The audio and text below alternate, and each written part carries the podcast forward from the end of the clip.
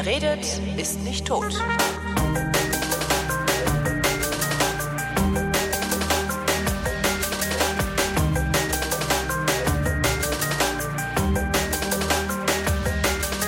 Ich bin Holger Klein und diesmal rede ich mit Martin Pape. Der sitzt in Warschau und äh, hatte kommentiert bzw. hatte sich gemeldet ähm, auf die Sendung mit Alexandra Tobor, die ja seinerzeit von Polen nach Deutschland eingewandert ist. Martin hat es andersrum gemacht, er ist von Deutschland nach Polen ausgewandert. Nee, nach Polen eingewandert. Nee, wie sagt man, Martin? Ja, also ich bezeichne mich ja als Auswanderer nach Polen. Also, aber ob das nun so oder so rum ist, ist eigentlich egal. Also ich lebe halt in Polen schon seit äh, ungefähr äh, seit 2001, also sprich seit irgendwie elf Jahren. Und du hast richtig deinen dein, dein, dein Wohnsitz in Deutschland aufgegeben, bist nach Polen gegangen, hast die polnische Staatsbürgerschaft angenommen, so wie man es sich vorstellt. Alles bis auf die polnische Staatsbürgerschaft. Ähm, das hatte ich sogar eines Tages mal vor. Also ich habe sogar ein Antragformular hier noch rumliegen. Aber dann kam mir die EU dazwischen und äh, das machte das dann plötzlich relativ viel einfacher, mit einer deutschen Staatsbürgerschaft hier zu leben. Also das war so, dass Polen ist ja 2004 der EU beigetreten. Mhm. Davor waren einige Sachen relativ kompliziert hier zu machen als Ausländer. Das heißt, wenn du irgendwie eine Bank, äh, Bankkonto haben wolltest oder du wolltest einen Kredit haben, jetzt für ein Haus zum Beispiel oder was ich nicht, Hypothekensachen und so, ähm, das war, sagen wir, ohne polnische Staatsbürgerschaft möglich, aber relativ kompliziert. Und da hat Jan schon überlegt, also ob ich nicht einfach sage, okay, dann werde ich einfach Pole. Ja. Ähm, das heißt einfach, das muss natürlich auch beantragen und so. Und hatte dann auch schon auf jeden Fall aus Deutschland irgendwie seine Urkunde, die mir irgendwas bestätigt, dass ich das darf, kann, soll. Ich habe schon vergessen, was es war, ehrlich gesagt. Ähm, dann aber ist Polen der EU beigetreten und es wurde plötzlich alles ganz, ganz einfach. Und dann habe ich gesagt, okay, warum soll ich mir die Mühe machen? Dann behalte ich einfach den deutschen Pass und äh, ähm, bleibt sozusagen auf dem Papier Deutscher. Aber ich lebe hier in Polen als festen Wohnsitz. Ich habe keinen Wohnsitz in Deutschland. Also ich verbringe wirklich den, äh, bis auf diverse Reisen, meistens beruflich, verbringe ich den größten Teil des Jahres ganz normal zu Hause. Und zu Hause ist für mich hier Warschau in Polen. Ähm, wie kommt's? Also was hat dich nach Polen geführt? Äh, das ist relativ stereotypisch, die Liebe. das ist, äh, Gott, ist das billig. ja, leider. Es ist, es ist auch ganz ehrlich gesagt, wenn du, wenn du Männer in Polen fragst, also Männer Ausländer in Polen fragst, wieso sie hier sind, gibt es eigentlich immer nur zwei Gründe. Der eine Grund, sie sind von ihrer Firma entsendet. Das sind diese Expatriates, die dann irgendwie für zwei, drei Jahre hier arbeiten. Mhm. Ja, drei Gründe eigentlich. Die einen sind die Expatriates, die so beruflich hier sind. Die nächsten sind Lehrer, die Englisch unterrichten, meistens Englisch. Also die einfach so ein bisschen Ausland machen wollen. Und der, die dritte Gruppe, die sich auch überschneidet mit den ersten beiden Gruppen, sind die Leute, die sich in Polen verliebt haben. Also jetzt in das Land meine ich nicht so sehr, sondern in die Frauen oder in die Männer, je nachdem. Also bei mir war es in, in die Frau. Ja, also ich habe, ähm, also ich war früher schon, also bevor ich hier gelebt habe, war ich ein paar Mal in Polen, so beruflich. Ich habe da so von Deutschland aus äh, einige osteuropäische Länder betreut, unter anderem Polen und war dann hier so auf Montage. Also ich bin Informatiker, das heißt, Aha. ich beschäftige mich mit Software. Habe dann hier so Sachen gemacht und habe dabei meine Frau kennengelernt. Das war 1999 auf einem Kongress. Ja, habe mich sofort verliebt. Ähm, also ganz klassisch. Und äh, dann ging das irgendwie noch so ein, zwei Jahre hin und her. Also, das heißt, ich war irgendwie oft hier, sie ist rübergekommen. Also ich war damals, nee, war das denn? Ich war damals damals habe ich eigentlich in Hamburg gelebt, habe aber auch auf Zypern gelebt. Also ich hatte Aha. auf Zypern irgendwie gerade ein größeres Projekt und habe dann so auch war hin und her und hin und her. Weil Zypern ähm, ist ja jetzt auch nicht so ungeil, immer gutes Wetter und so hättet ihr nicht nach Zypern gehen können zusammen? ja, das war, weiß ich gar nicht, das war ähm, hätte man auch können gehen machen können, aber eigentlich war es für meine Frau auch klar, dass wir hier in Polen bleiben, also auch nicht nach Deutschland. Und da habe ich mich gefügt und habe dann äh, gesagt, okay, wie kannst du denn nach Polen gehen. Also ich als, also wie kannst du dir denn Arbeit schaffen? Und mhm. das passte irgendwie gerade alles sehr gut, weil ich ein größeres Projekt an der Angel hatte, wo wir dringend ähm, Informatiker suchten, also Programmierer für, für einen großen finnischen Mobilkunden, ähm, dem es heute leider nicht mehr so gut geht. Reifenhersteller, genau. Ja, genau. Die haben damals, genau, die haben nicht damals gerade noch ihre Gummistiefel, die haben auch Gummistiefel mal gemacht. Mhm. Äh, die haben sie damals dann äh, zu dem Zeitpunkt gerade eingestellt. Wahrscheinlich hätten sie das nicht machen sollen. Ähm, naja, äh, und dann habe ich das alles sozusagen unter einen Hut gepackt, bin nach Polen gezogen und habe hier eine Firma gegründet, eine Softwareentwicklungsfirma. Ähm, das war 2000, also ich bin zwar im Frühjahr 2001 nach Polen gezogen, hier nach Warschau, habe dann auch gleich angefangen, meine Firma zu gründen. Also sowas in Deutschland eine GmbH ist, das habe ich so das Äquivalent hier gegründet. Das hat mich ungefähr ein Dreivierteljahr gekostet. Kein Witz.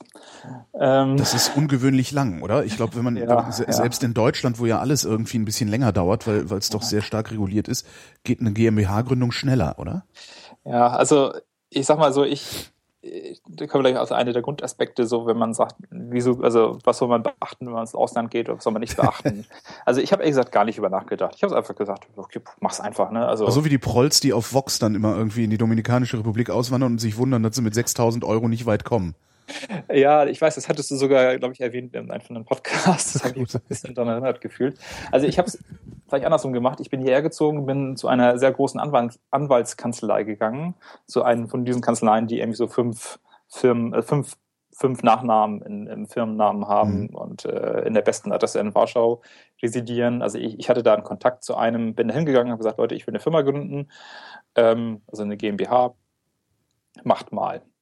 Ähm, das war, also im Nachhinein war das ein Fehler, weil diese Kanzlei, die war, glaube ich, spezialisiert in dieses Thema Mergers and Acquisitions, also da, wo richtig viel Geld fließt, aber nicht in der popeligen Gründung von einer GmbH. Das heißt, ja. die haben irgendeinen Praktikanten hingesetzt und äh, der hat sich halt sehr, sehr, sehr, sehr lange damit abgemüht. Ich habe eben vorher auch noch keine Firma gegründet, wusste also auch nicht, was jetzt irgendwie der, der, so der normale äh, Kanon da ist. Ähm, wie, wie, lange hätte das normalerweise gedauert, wenn, wenn das?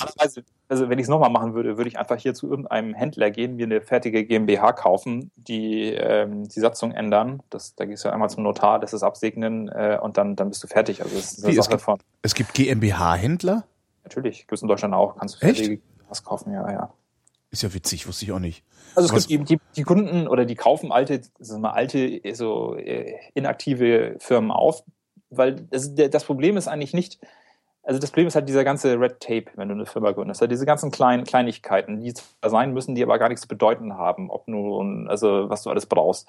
Und so, so eine, so eine Registrierungsnummer und eine, eine, eine Mehrwertsteuernummer und diesen ganzen Kram. Ne? Und mhm. wenn du sagst, äh, und es gibt halt einfach Händler, die haben einfach sowas sozusagen schon auf Lager. Äh, da kaufst du das Ding und ähm, fertig. Also es ist auch so, ich habe diese Firma auch schon nicht mehr. Ich hab, die habe ich äh, liquidiert vor ein paar Jahren.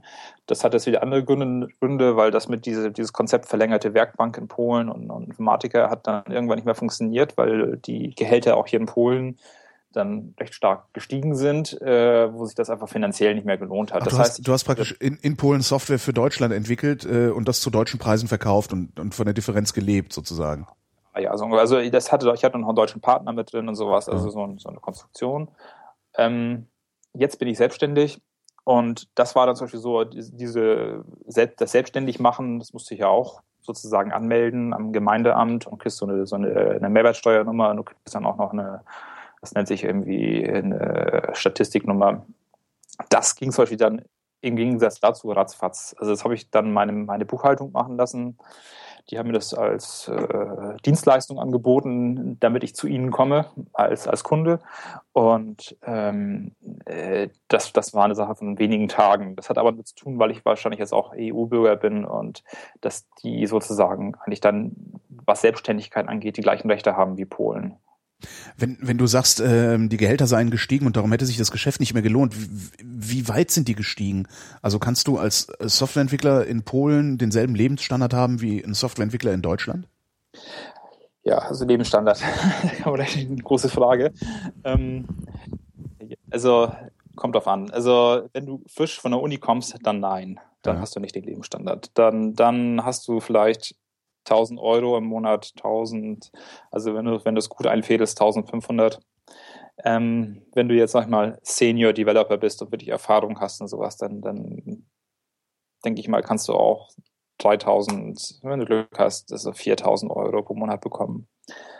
Ähm, Naja, wie sind die Lebenshaltungskosten in Polen? Das wäre ja die Frage dann ne, dagegen. Das, das kann man so alleine nicht stehen lassen. Also wenn du hier in Warschau lebst, wo du so ein Gehalt bekommen könntest, dann hast du aber auch Kosten, die sind genauso wie, sage ich mal, in den meisten deutschen Großstädten. Ich habe ich war am Wochenende einkaufen, ja. mal zum, zum Spaßeshalber meinen, meinen Kassenbon aufbewahrt. Ähm, äh, das ist so, dass das auch relativ einfach umzurechnen, weil man kann das irgendwie eins, also vier Swati sind irgendwie ein Euro. Also ein Liter Milch kostet hier 75 äh, Cent.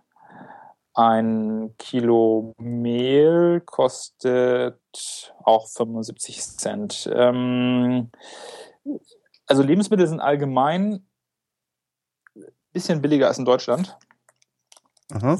Sehr viel billiger als in Deutschland, wenn du zum Beispiel auf den Bauernmarkt gehst. Also wenn du direkt vom, vom, vom Farmer kaufst. Sie sind äh, also mit Lebensmitteln ist es, ich sag mal, geht's noch gerade so. Wenn du jetzt aber Benzin kaufst, kostet das, also was haben wir hier, 1,50 Euro für einen Liter ungefähr. Und das aber bei, bei, einem, bei einem geringeren Durchschnittseinkommen als in Deutschland, ne? Also ich hatte das gerade im Radio gehört, auch vor ein paar Tagen. Das war ja so, dass, dass das war gesagt, dass, dass im Grunde, also der reale Preis, der in Polen für Benzin gezahlt wird, ist viermal so hoch wie der in Deutschland. Ob das jetzt stimmt, weiß ich nicht, aber ähm, das war, war so, ein, so eine Sendung im Radio, wo sie dann, das ist ja ein Dauerthema, diese Kosten. Ne? Und äh, da haben die gesagt, das ist letztendlich real für einen normalen polnischen Durchschnittsverdiener, der, der vielleicht mit, vier, mit 1000 äh, Euro nach Hause geht, ist das schon ganz schöner Hammer. Äh, und das ist ja auch so, dass das äh, die Autobahnen, die es hier gibt, sind auch noch mautpflichtig. Okay, du fährst jetzt nicht, nicht jeden Tag Autobahn, ne? aber wenn du vorankommen willst, dann, dann solltest du die Autobahn nehmen, wenn es hier gibt, und da musst du auch noch bezahlen. Dafür gibt es aber keine, ähm, wie heißt das, Kfz-Steuer. Ja, das guter Deal eigentlich, ne? Ja, also kann man sehen, wie man will. Also es ist, äh, es ist, es ist teuer, egal wie du es drehst. Ähm, ähm, ich frage mich auch, also also ich habe eine sag mal, komfortable Situation, weil meine, meine Kunden sind sag mal, international und ich, ich habe im Grunde, ich habe ein Einkommen, was ich auch in Deutschland hätte. Mhm. Dadurch bin ich, also habe ich eine gute Situation. Aber wenn ich mir jetzt also Leute hier angucke, weiß ich manchmal, also manchmal weiß ich ehrlich gesagt nicht, wovon sie leben. Also weil Warschau so teuer ist, oder wie? Weil Warschau so teuer ist. Hier gibt es zwar die Arbeit, aber auch hier kannst du teilweise also mit äh, unter 1000 Euro nach Hause gehen im Monat. Davon musst du eine Wohnung abbezahlen. Abbezahlen deswegen, weil eigentlich kein Mensch mietet hier. Also das ist, kennst du wahrscheinlich auch aus, aus anderen ausländischen Städten. Dass, ja, das so in, aus, aus London hört man das immer. Das, das ist da auch. Also wenn man, wenn es was zu mieten gibt, ist es furchtbar teuer und es gibt nicht allzu viel, ja. Also das Konzept Miete, so wie es in Deutschland, dieses Ganze mit Mieterecht, dieses, das ist ja eine uralte Geschichte aus Deutschland. Seit 100 Jahren wurden ja so Mietblöcke, also Mietwohnungen als Block gebaut und so. Mhm. Das, das gibt's hier nicht, sondern hier gibt es eigentlich primär Wohnungen zu kaufen und Miete ist Leute, für Leute, die kurzfristig was suchen, also jetzt kurzfristig, was ich ein paar Monate hier sind oder übergangsweise und sie haben das ist so dementsprechend dann auch teuer, also es ist verhältnismäßig viel teurer.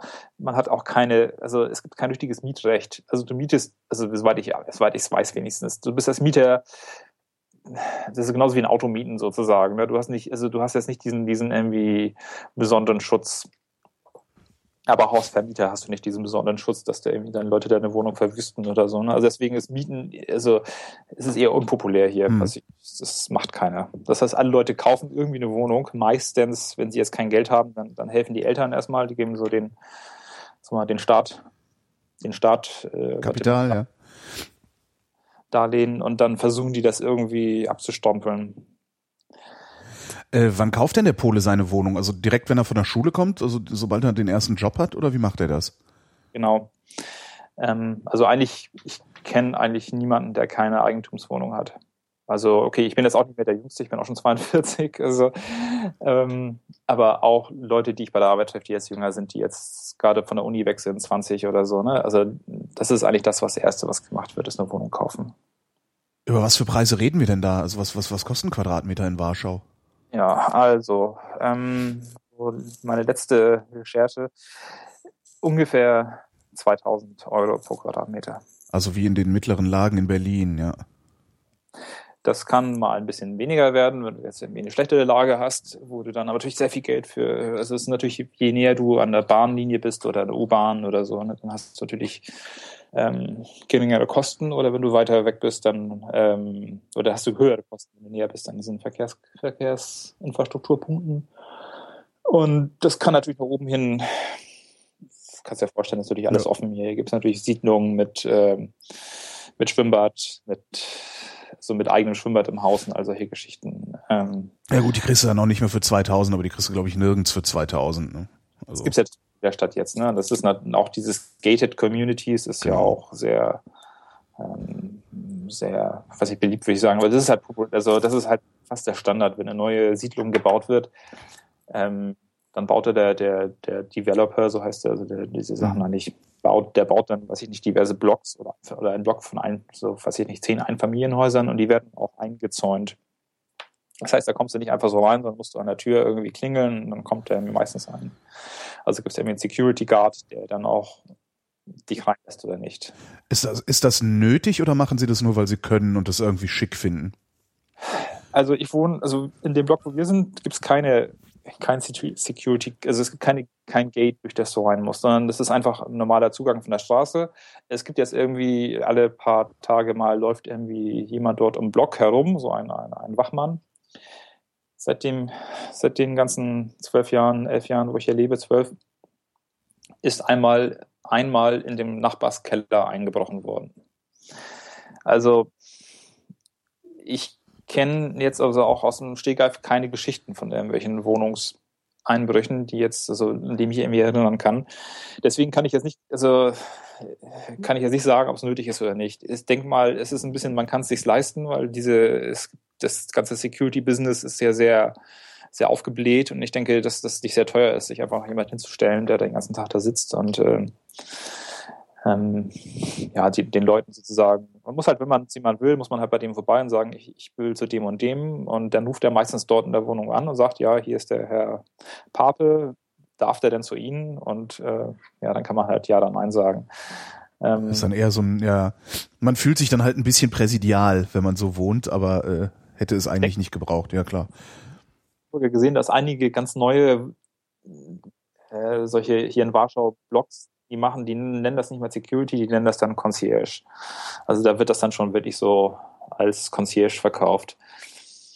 Ähm, man darf aber auch Warschau nicht mit dem Rest von Polen vergleichen. Das ist so jetzt, oder mit dem, dem Land von Polen, wenn es jetzt um Preise geht, was Wohnungen kostet und so. Und das ist, da gibt es einen erheblichen Unterschied. Weil wenn du dann mal rausfährst in kleinere Städte, dort sieht das ganz, ganz anders aus. So Wohnungen für 20.000 Euro, also die gesamt, gesamte Wohnung. Mhm. Aber da gibt's dann auch keine Infrastruktur wahrscheinlich, oder? Ja, Arbeit, das ist das Problem. Mhm. ähm, äh, also natürlich gibt's keine Infrastruktur, mit der du irgendwie zu einer Tagesarbeit in die große Stadt kommst. Und wenn du dort dann schon dort nicht irgendwelche Arbeit hast, dann, dann, dann gibt's auch keine. Ne? Also das ist das Problem da. Also, das ist halt ein großer, viel größerer Unterschied als, als bei uns, wo dann, oder bei uns dann als in Deutschland, wo dann die Mittelschicht teilweise auch ganz gut aufeinander leben kann. Ich wollte gerade sagen, also gibt es gibt's in Polen gar nicht so diesen berühmten Vorortzug, den es ja eigentlich, also ich kenne das eigentlich von überall, dass du im Zweifelsfall auch in der Lage bist, mit einem, mit irgendeinem, ja, mit einer S-Bahn oder einer Regionalbahn auch eine Stunde zu pendeln in die Stadt hinein auch weiter ausgebaut. Da sind die Preise aber, die dann, also ja, das, das ist halt steigt dann proportional zur Nähe zum Bahnhof. Zum Bahnhof, also nicht zur Nähe, zum, zum, nicht, nicht, nicht proportional zur Nähe an Warschau, sondern zur Nähe am Bahnhof vor Ort. Ja. Es gibt auch Leute, die fahren, fahren mit dem Auto, was ich nicht, über eine Stunde nach Warschau rein oder eineinhalb Stunden. Ne? Also das ist, äh, ähm, das ist halt die Arbeit, ist halt hier oder vielleicht noch in Krakau oder in Breslau Danzig, ähm, da sind halt die Firmen, bei der du Arbeit findest, mit der du dann wieder den Lebensstil dir leisten kannst, den du brauchst, damit du hier leben kannst. Das ja, ist also überall, überall ist es gleich, ne? Wie ist, denn, wie ist denn der Verkehr in Warschau eigentlich? Ist viel los oder wenig? Also viel Stau oder wenig Stau? Es ist Stau, aber es ist auch nicht irgendwie. Ähm, es ist jetzt nicht irgendwie über, es ist nicht, nicht, nicht, nicht total schlimm. Natürlich jeder Stau ist schlimm, wenn du drin stehst und äh, also was, was für mich ganz spannend ist, seitdem ich hier lebe, sehe ich unheimlich viel Veränderung, also auch in der Infrastruktur. Die bauen, also die, also es wird hier sehr viel sehr viel in Straßen gerade investiert. Das hatte wohl auch ein bisschen so einen Schub durch diese EU, äh, EU, sorry, durch diese Euro, äh, hm? durch das Euro-Fußball. Also, Ach so, äh, äh, EM. Ja, genau. Ich denke mal, das hat da nochmal durch den Schub gegeben, weil in den letzten paar Jahren wird hier echt wie wild, äh, werden wie wild Straßen gebaut. Aber die Leute kaufen natürlich auch wie wild neue Autos oder mehr Autos, weil das ist, also der, der Trend zum Zweitwagen ist ja durchaus zu sehen. Also ich habe auch zwei Autos, muss ich ehrlich gestehen. Du hast alleine zwei Autos? Nein, ich habe ja auch eine Familie hier. Ja, okay. Ja. Die Familie hat zwei Autos, das ist ja, ja. Mhm. Und das, äh, das merkst du. Ich habe das Gefühl, sie kommen nicht so schnell mit den Straßenbauern hinterher, wie die Leute sich Autos kaufen. Ähm, das heißt, es gibt ja schon Stau, aber es gibt, das ist jetzt nicht so, dass du irgendwie jetzt stundenlang im Stau stehst. Du stehst, sage ich mal, Viertelstundenlang lang im Stau. Ähm, der Verkehr an sich ist ein bisschen anders, als man das so kennt. Ähm, man, also, das ist vielleicht auch mal eine Eigenschaft, auf die man dann hier stößt, wenn man herkommt. Man muss ein bisschen mehr mit Ellenbogen Auto fahren, weil mal dieses Prinzip zum Beispiel Reißverschluss, ja. das wird hier nicht unbedingt immer, ich sag mal, anerkannt. Das heißt, Vernunft spielt im Straßenverkehr keine Rolle. Ich will das nicht übertreiben, das ist nicht irgendwie total schlimm hier, aber man muss schon ein bisschen, also wenn, wenn man eine Lücke sieht, dann muss man da auch einfach mal beherzt reinfahren und nicht darauf hoffen, dass dann derjenige, der sieht, dass man blinkt, äh, so nett ist, an einem dann, sag mal, schon Platz macht. Oder in anderen Situationen, wenn man fährt und man lässt jetzt einmal den Sicherheitsabstand zum, Nach zum, zum, zum, zum Vordermann, äh, dann kann es gerne mal sein, dass dann jemand einen überholt und sich genau diesen Sicherheitsabstand schnell reinklemmt. Ähm, da muss man ein bisschen, bisschen mehr so, ein bisschen bessere Nerven haben. Also wahrscheinlich, wahrscheinlich auch ein bisschen schmerzfreier. Dann dürften die Polen auch was Beulen angeht, ein bisschen schmerzfreier sein als die Deutschen, oder? Boah, ich weiß nicht. Also, ähm, äh, also ich kenne das jetzt nur vom Parken oder so, ne? Also da, da wird schon drauf geachtet eigentlich. Also das, das ist jetzt nicht so, dass die Autos jetzt hier irgendwie hier verbeulter sind oder so, das, das nicht. Es ist nur einfach so mal diese, diese Sache, so, ähm, diese, sag mal, die, die, äh, muss ein bisschen mehr einfach selbst, selbstbewusster fahren. Hm. Das ist, das ist so eine Sache. Also sonst der Verkehr ist es nicht irgendwie, es ist nicht, nicht irgendwie, es ist alles äh, relativ ähnlich zu, zu Deutschland man muss es einfach ein bisschen, wenn man einfach sagt, okay, ich will jetzt einfach Spur wechseln, dann darf man jetzt nicht, nicht, nicht irgendwie herzlos an der Seite stehen und warten, bis man endlich mal jemand Platz macht, sondern muss man Blinker setzen und rein da. Ähm, wie geht Auswandern? Also gehst du einfach zum Amt und sagst so, ich bin jetzt weg? Nö, also also das musst, das musst du unterscheiden, Ausländer EU-Land, Ausländer nicht EU-Land. Ich bin damals in ein Nicht-EU-Land ausgewandert. Ähm, das heißt, du brauchst brauchst ein Visum erstmal. Und das hängt davon ab, ob du auch in dem Land, also erstmal in Deutschland bin ich erstmal einfach gemeldet geblieben. Da habe ich mich erstmal jetzt nicht so viel Sorgen gemacht, dass ich mich abmelden muss oder so, sondern ich habe mich erstmal darum, darum gekümmert, dass ich hier in Polen die korrekten Dokumente habe. Das heißt, du brauchst normalerweise erstmal ein äh, Visum, das kriegst du dann in verschiedenen Längen nach und nach, also immer länger normalerweise, weil das ist, das ist auch nicht das Touristenvisum, sondern das ist ein Visum, mit dem du dann arbeiten darfst. Ist sowas äh, schwierig zu bekommen oder sind wir Deutschen da in einer privilegierten Situation?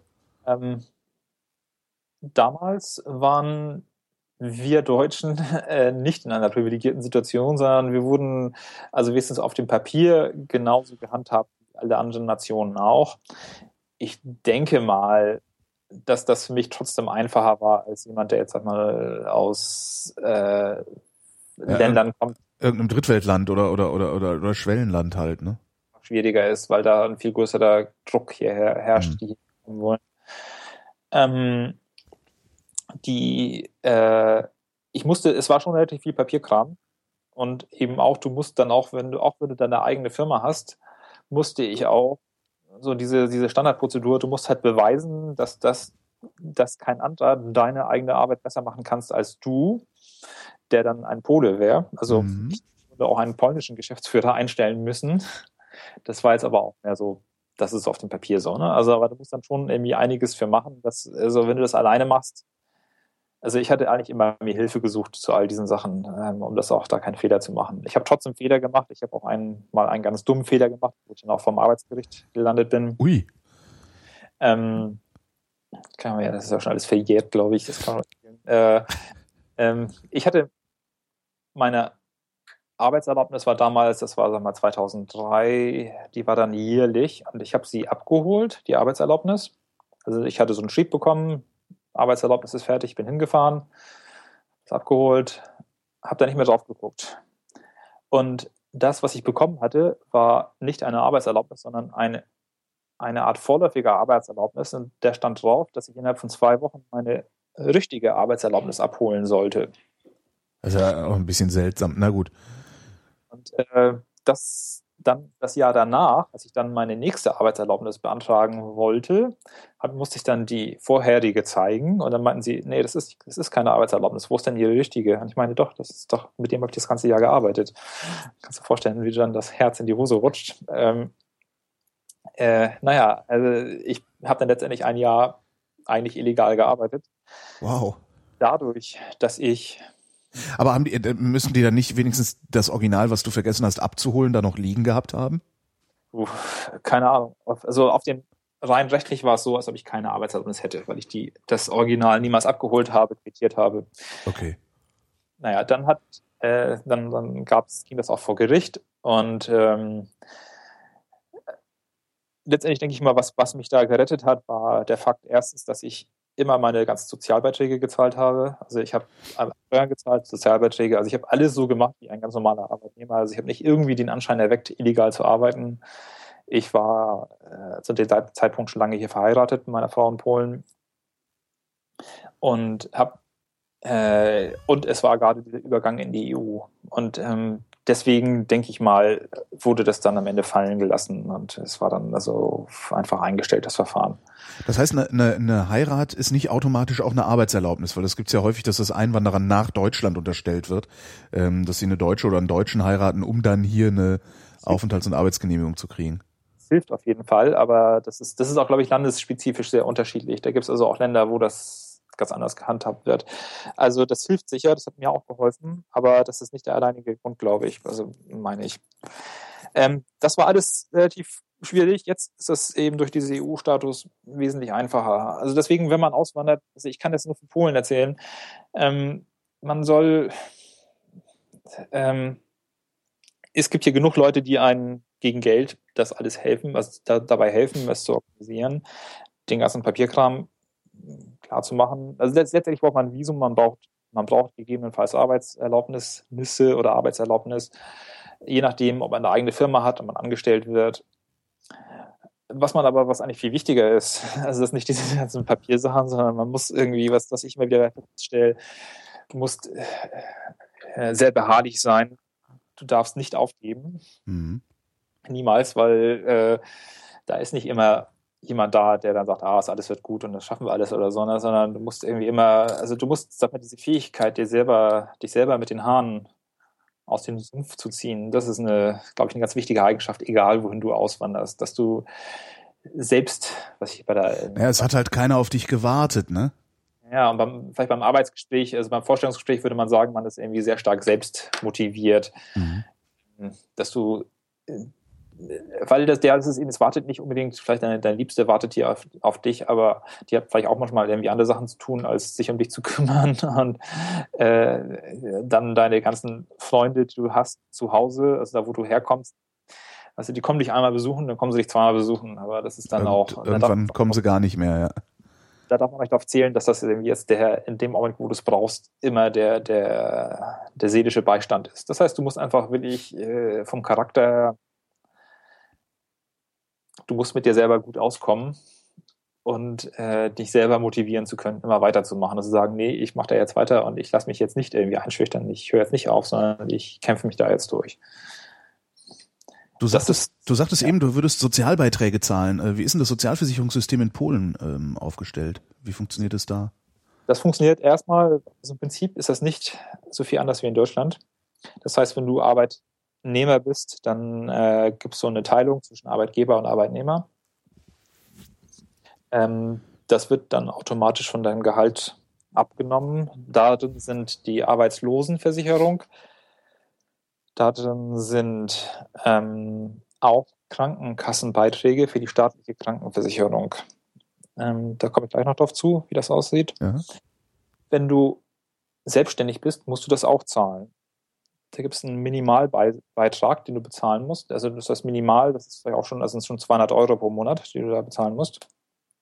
Also minimal ist das schon vielleicht, das ist schon, das ist schon relativ viel. Wenn du jetzt vielleicht nur 300 Euro Umsatz hast in einem schlechten Monat, dann mhm. musst du schon 200 davon abdrücken für die Sozialbeiträge. Also sowas wie die Kopfpauschale, die hier mal äh, diskutiert wurde, auch in Deutschland. Ja. Das kenne ich jetzt nicht, aber. Ja, das so war so die Idee der Kopfpauschale in Deutschland war, jeder hat, also jeder muss einen festgelegten Mindestkrankenversicherungsbeitrag bezahlen. Ähm, ist dafür eben so ja grund, grundlegend abgesichert äh, und wer mehr Komfort und mehr Leistung haben will, muss es halt privat nachlösen sozusagen. Also das ist vielleicht, also eigentlich funktioniert es ja auch. Das heißt, ich bin dadurch eigentlich in jeder Situation krankenversichert. Das heißt, ich kann zum staatlichen Gesundheitsdienst gehen. Der hat dann normalerweise Ärzte, also lokale Ärzte unter Vertrag. Dort könnte ich hingehen, wenn ich wollte. Da ich aber zu faul bin dazu, gehe ich einfach zu dem Arzt bei mir um die Ecke oder zur Klinik um die Ecke und sage einfach bitte mal irgendwie hier reingucken, da abhorchen, da ein Bild machen. Und äh, das passiert dann rein privat als Selbstzahler mit normalerweise auch hier, also upfront. Das heißt, du zahlst erstmal, dann kommt die Behandlung. Und das bekommst du auch nicht von dieser staatlichen Krankenversicherung wieder? Nein, nein. Es gibt einige Medikamente, die kannst du dann, ähm, also wenn der Arzt dir ein Rezept verschreibt, äh, da gibt es einige Medikamente, für die kriegst du dann eine Erstattung. Was ist, äh, hat, hat dieses staatliche Gesundheitssystem äh, Ärzte in jedem Ort oder äh, kann es dir auch passieren, dass du irgendwo in einem Ort bist, wo es keinen äh, äh Staatsarzt gibt und du einen also Arzt also glaub, bezahlen musst und daran dann pleite gehst? Also ich glaube, es ist nicht so wie in Kuba, dass, dass jedes Dorf irgendwie so dieses Konzept hat, wo es dann in jedem kleinen Dorf schon einen, einen Arzt gibt. Ich weiß es jetzt nicht genau, wie es auf dem Land ist, ehrlich gesagt. Also hier in Warschau gibt es eigentlich, äh, gibt es, glaube ich, soweit ich das sehe, genug Ärzte, wo, wo ich hingehen könnte, wenn ich wollte. Hm. Warum willst du nicht? Weil er muss, musste ja irgendwie einen Termin vorholen und ähm, ich sag mal so, der, der, also der normale Arztbesuch hier kostet mich ungefähr, also jetzt irgendwie, sag ich mal, normale Durchsicht, kostet mich zwischen 25 und 50 Euro. Da bin ich einfach, also ganz ehrlich, da bin ich zu faul, um das mhm. dann irgendwie anders zu organisieren. Und vielleicht eventuell eine Wartezeit, weil dort kriegst du einen festen, also ich, in den privaten Kliniken kriegst du halt einen Termin, an dem in der Stunde musst du halt da sein, dann, dann bist du auch da und dann wirst du auch behandelt. Und ähm, äh, ich denke, bei den, das kommt darauf an, bei den staatlichen Gesundheitszentren oder Ärzten kann das teilweise auch, kommst du teilweise auch auf den Punkt drauf an. Aber es kann eben auch mal sein, dass du auch warten musst. Und ich sag mal, da bin ich einfach verwöhnt. Und, äh, sind die, sind diese staatlichen Ärzte denn, sind das gute Ärzte oder sind das die, die sonst nirgendwo einen Job kriegen? Das würde ich nicht, nicht sagen. Also ich denke, viele machen das auch so, die arbeiten halbtags äh, zum Beispiel in dem einen und dann arbeiten sie halbtags in dem anderen mhm. System. Ähm, das würde ich nicht, nee, das würde ich nicht sagen. Also ich, ich kann auch nicht sagen, was jetzt da die, ob es da irgendwie Einkommensunterschiede gibt oder so, das, da kenne ich mich so wenig mit aus. Aber ich würde jetzt nicht sagen, dass es irgendwie, irgendwie wesentlich viel schlechter ist oder so. Es gibt wahrscheinlich bestimmte Grenzen von Sachen, die sie einfach so im Rahmen der Sache machen können. Bestimmt, also gerade bei Zahnsachen und sowas, ne? Da muss man sich ja sehr schnell dann auch irgendwie zuzahlen. Ähm, also, mein, also mein Vater ist oder war, mein Vater war Zahnarzt, also er ist jetzt in Rente und als ich ihm das erzählt habe, dass man hier, wenn ich zum Zahnarzt gehe, dass ich erstmal oder vielleicht erstmal oder wie ist es direkt nach der Behandlung das Geld normalerweise auch Cash auf den Tisch legen muss, weil die haben irgendwie komischerweise alle gar keine Kartenterminals. Ja, seltsam, ne? Ja. Steuererklärung von polnischen Ärzten würde ich jetzt gerne mal sehen. Da hat der große Auge gemacht und meinte, oh, das hätte ich auch gerne ja, mal gehabt. Paradiesisch, ja. Ich meine, du geht hier auch, ne? In Deutschland kannst du ja auch sagen, äh, ich zahle bar, dann zahlst du halt bar beim Arzt. Ja. Also selbst wenn man selbst, also privat ist in Deutschland, dann kriegt man ja normalerweise eine Rechnung von. Also das wird dann normalerweise über die Rechnung gemacht, die man dann irgendwie dann einreicht zur Privatkasse und dann, dann das, bis, man, bis, der, bis der Arzt selber das Geld sieht, das, das ist ja immer noch relativ lange in Deutschland. Ja, hier, das weiß ich, irgendwas zwischen zwei und sechs Wochen äh, dauert das, ja. Hier ist das Geld auf dem Tisch, wenn man aus der Tür raus ist. Und ähm, das ist schon, also sagt mein Vater, hat da große, hat da große Augen gemacht und ich glaube, der fand das nicht schlecht. Der hätte das auch gerne so gehabt. Ähm, es gibt auch relativ viele, also es gibt gerade, also was es sehr viel gibt, wie es ist dort, wo ich lebe, es gibt sehr viele Zahnärzte, also in jeder Straßenecke gibt es einen Zahnarzt. Es wundert mich immer lieber, immer wieder, wer da alles zum Zahnarzt, also wovon die alle leben, aber. Von Deutschen. das ist bei mir, das ist, das ist ein, das ist ein typisches Warschauer Wohnviertel, da, da leben keine, also das ist, da gehen, da gehen, äh, das, das ist jetzt nicht, das ist jetzt nicht für, für Ungarische, Dent, äh, äh, ungarische, deutsche Dentaltouristen. Früher, früher fuhr man nach Ungarn, glaube ich, und hat sich die Zähne machen lassen. Das ist, glaube ich, immer noch relativ populär, Ungarn. Ja. Ähm, also mich wundert das, wundert das nur so, weil ich sehe, also wenn ein neues Lokal irgendwie oder so ein neue, neues, äh, äh, wenn sie einen neuen Block bauen, dann, dann ist man ziemlich sicher, dass eine, eine der, der dann gibt es meist unten so eine Ladenzeile, dann, dass, dass diese Ladenzeile ist immer ein Zahnarzt mit drin ist. Und ein, ein Beauty, Beauty Spa, also so ein, ein Day Spa, das mhm. heißt. Da gibt es auch unheimlich viele. Und da muss ich auch nochmal auf dieses Buch zurückkommen, was du von dem Interview mit der, mit der Ola. Äh, so. Alexandra Tobor war das, genau. Äh, Alexandra würde ja kein Mensch sagen, die sagen Herr Ola. Was sagen die? Ola. Ola. Ja, also ah, ja. eine kleine Sache, also das muss man lernen, wenn man nach Polen kommt. Keiner heißt, wie er wirklich heißt, außer ich. ähm, jeder, also nicht fast jeder, aber die meisten polnischen Namen haben eine Kurzversion. Also den, äh, der dann so, äh, also ich will sagen, transkribiert wird, aber zum Beispiel meine Frau heißt eigentlich Barbara. Mhm. Kein Mensch würde Barbara sagen. Das sagst du höchstens einmal im Standesamt und dann nach einer Kirche oder so, aber sondern alle nennen sie Bascha. Bascha. Mhm. Oder Alexandra würde auch kein Mensch sagen, hey Alexandra, alle sagen hey Ola. Okay. Genau. Wie lange hast du gebraucht, um da durchzublicken? Ja, okay, das ist jetzt nicht so, so schwierig, aber du musst dann schon, wenn du jetzt äh, natürlich nur den Rufnamen eines Menschen kennst und dann sollst du den plötzlich im Telefonverzeichnis einer, einer Firma finden oder so, dann kannst, da musst du mal zum Anfang ein bisschen nachfragen, weil manche, äh, manche Sachen sind vielleicht nicht ganz so, also Bascha und Barbara kann man sich natürlich vorstellen, aber manche Sachen sind nicht ganz so direkt. Ich habe jetzt gar kein Beispiel dafür, aber äh, da muss man halt ein bisschen, das muss einfach das lernen. Es gibt auch nicht, also dadurch, dass hier die Namen die werden, also das, das Namensregister, also das, das, der, der Katalog der vergebbaren Namen ist nicht sehr groß. Das heißt, du hast es irgendwie relativ schnell raus.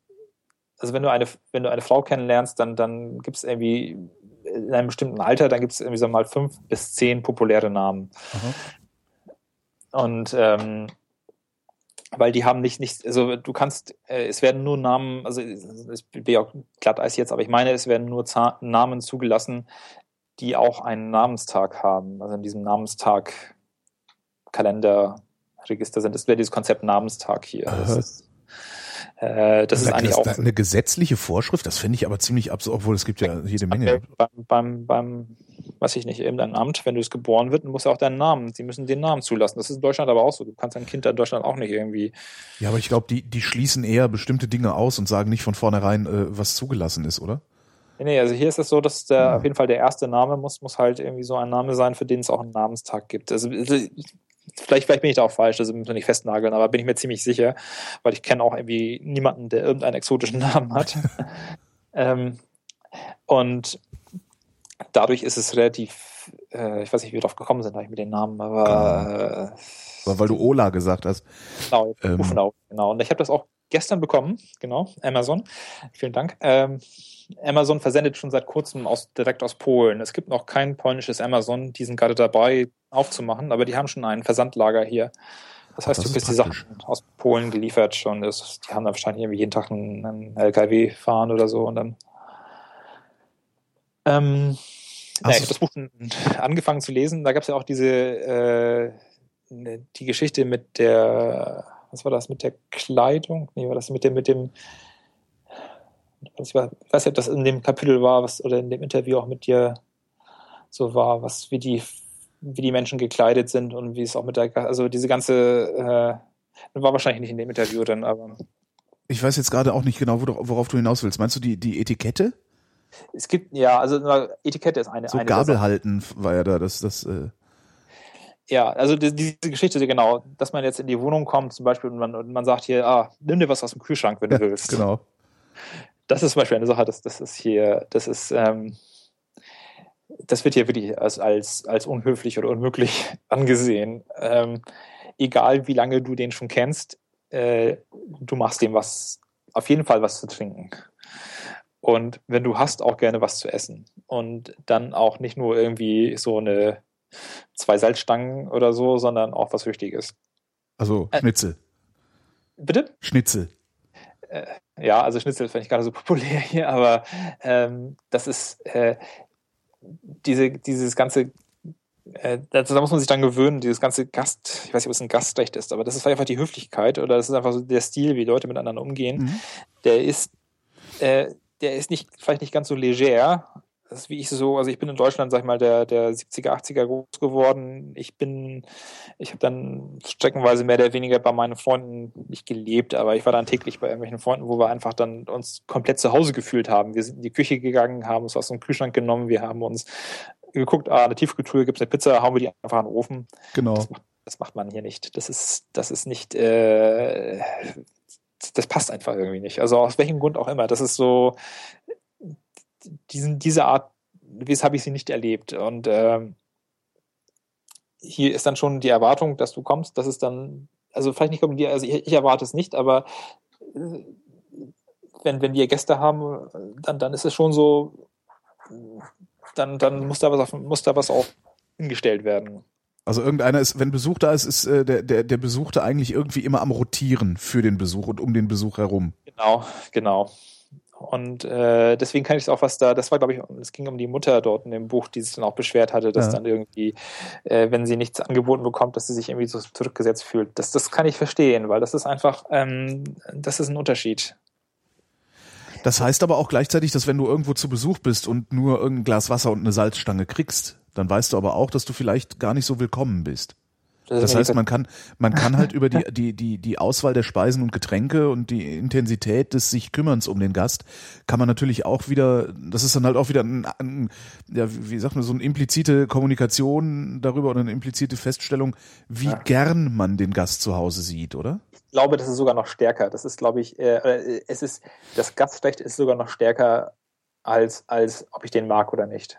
Ganz ehrlich gesagt. Oh. Ich glaube, das wirst du nicht erleben, dass du irgendwie äh, wenig bekommst. Das wirst du vielleicht bei mir erleben, wenn du bei mir bist und nicht, ich habe gerade mal keine Lust auf jemand oder so, aber ähm, das wirst du nicht bei einem äh, ganz polnischen Haushalt erleben. Das, das ist einfach, also kann ich, kann ich mir ehrlich gesagt nicht vorstellen, dass das so, dass so implizit dadurch Signale gegeben werden. Das ist, äh, würde mich jetzt sehr stark wundern. Du da sagtest, du sagtest, Schnitzel wäre nicht so populär in Polen. Was ist der Pole denn eigentlich? Was ist denn populäres Essen? Ja, hast du ja damals auch schon mitbekommen, Kuttel, Kuttelnsuppe jeden Tag. Tatsächlich. Das war ein Spaß. So. Äh, Das kriege ich wahrscheinlich Das so, so, nee, das sind so, so Scherze. Ich glaube das dann ja immer, wenn mir einer so was Ja, erzählt. Ich kriege natürlich auch Schläge von meiner Frau, wenn sie das hört jetzt. Ähm, also, ähm, Küche. Also ich muss mal so sagen, ich esse auch ganz gerne. Ich koche auch gerne. Ähm, das heißt, mich interessiert das ganze Thema auch ein bisschen. Äh, die Küche hier ist, wie wenn man tiefer blickt, in die meisten Küchen doch sehr vielfältig. Ähm, man, es wird, wenn man, wenn man hat, sehr viel gegessen von, also mal Produkte vom Land. Das heißt, viele Menschen haben Familie auf dem Land, wo, äh, von der sie auch, ähm, sag mal, äh, Grundnahrungsmittel, so, was ich nicht, Gemüse und Obst und sowas bekommen. Das Mhm. heißt, es wird dann am Wochenende geholt oder gebracht oder sonst wie. Äh, das heißt, man es gibt sehr viel Gemüse, was auch sehr gut ist. Ähm, ähm, es gibt relativ, es gibt mehr Milchprodukte, als ich das aus Deutschland kenne. Mehr. Mehr, ja. Wow. Also, äh, was zum Beispiel populär ist jetzt gerade jetzt hier, es gibt gerade diese jungen Kartoffeln, die werden dann mit äh, Kefir oder äh, so einer Art Sauermilch gegessen. Das ist so eine Standardsache zum Beispiel. Aha.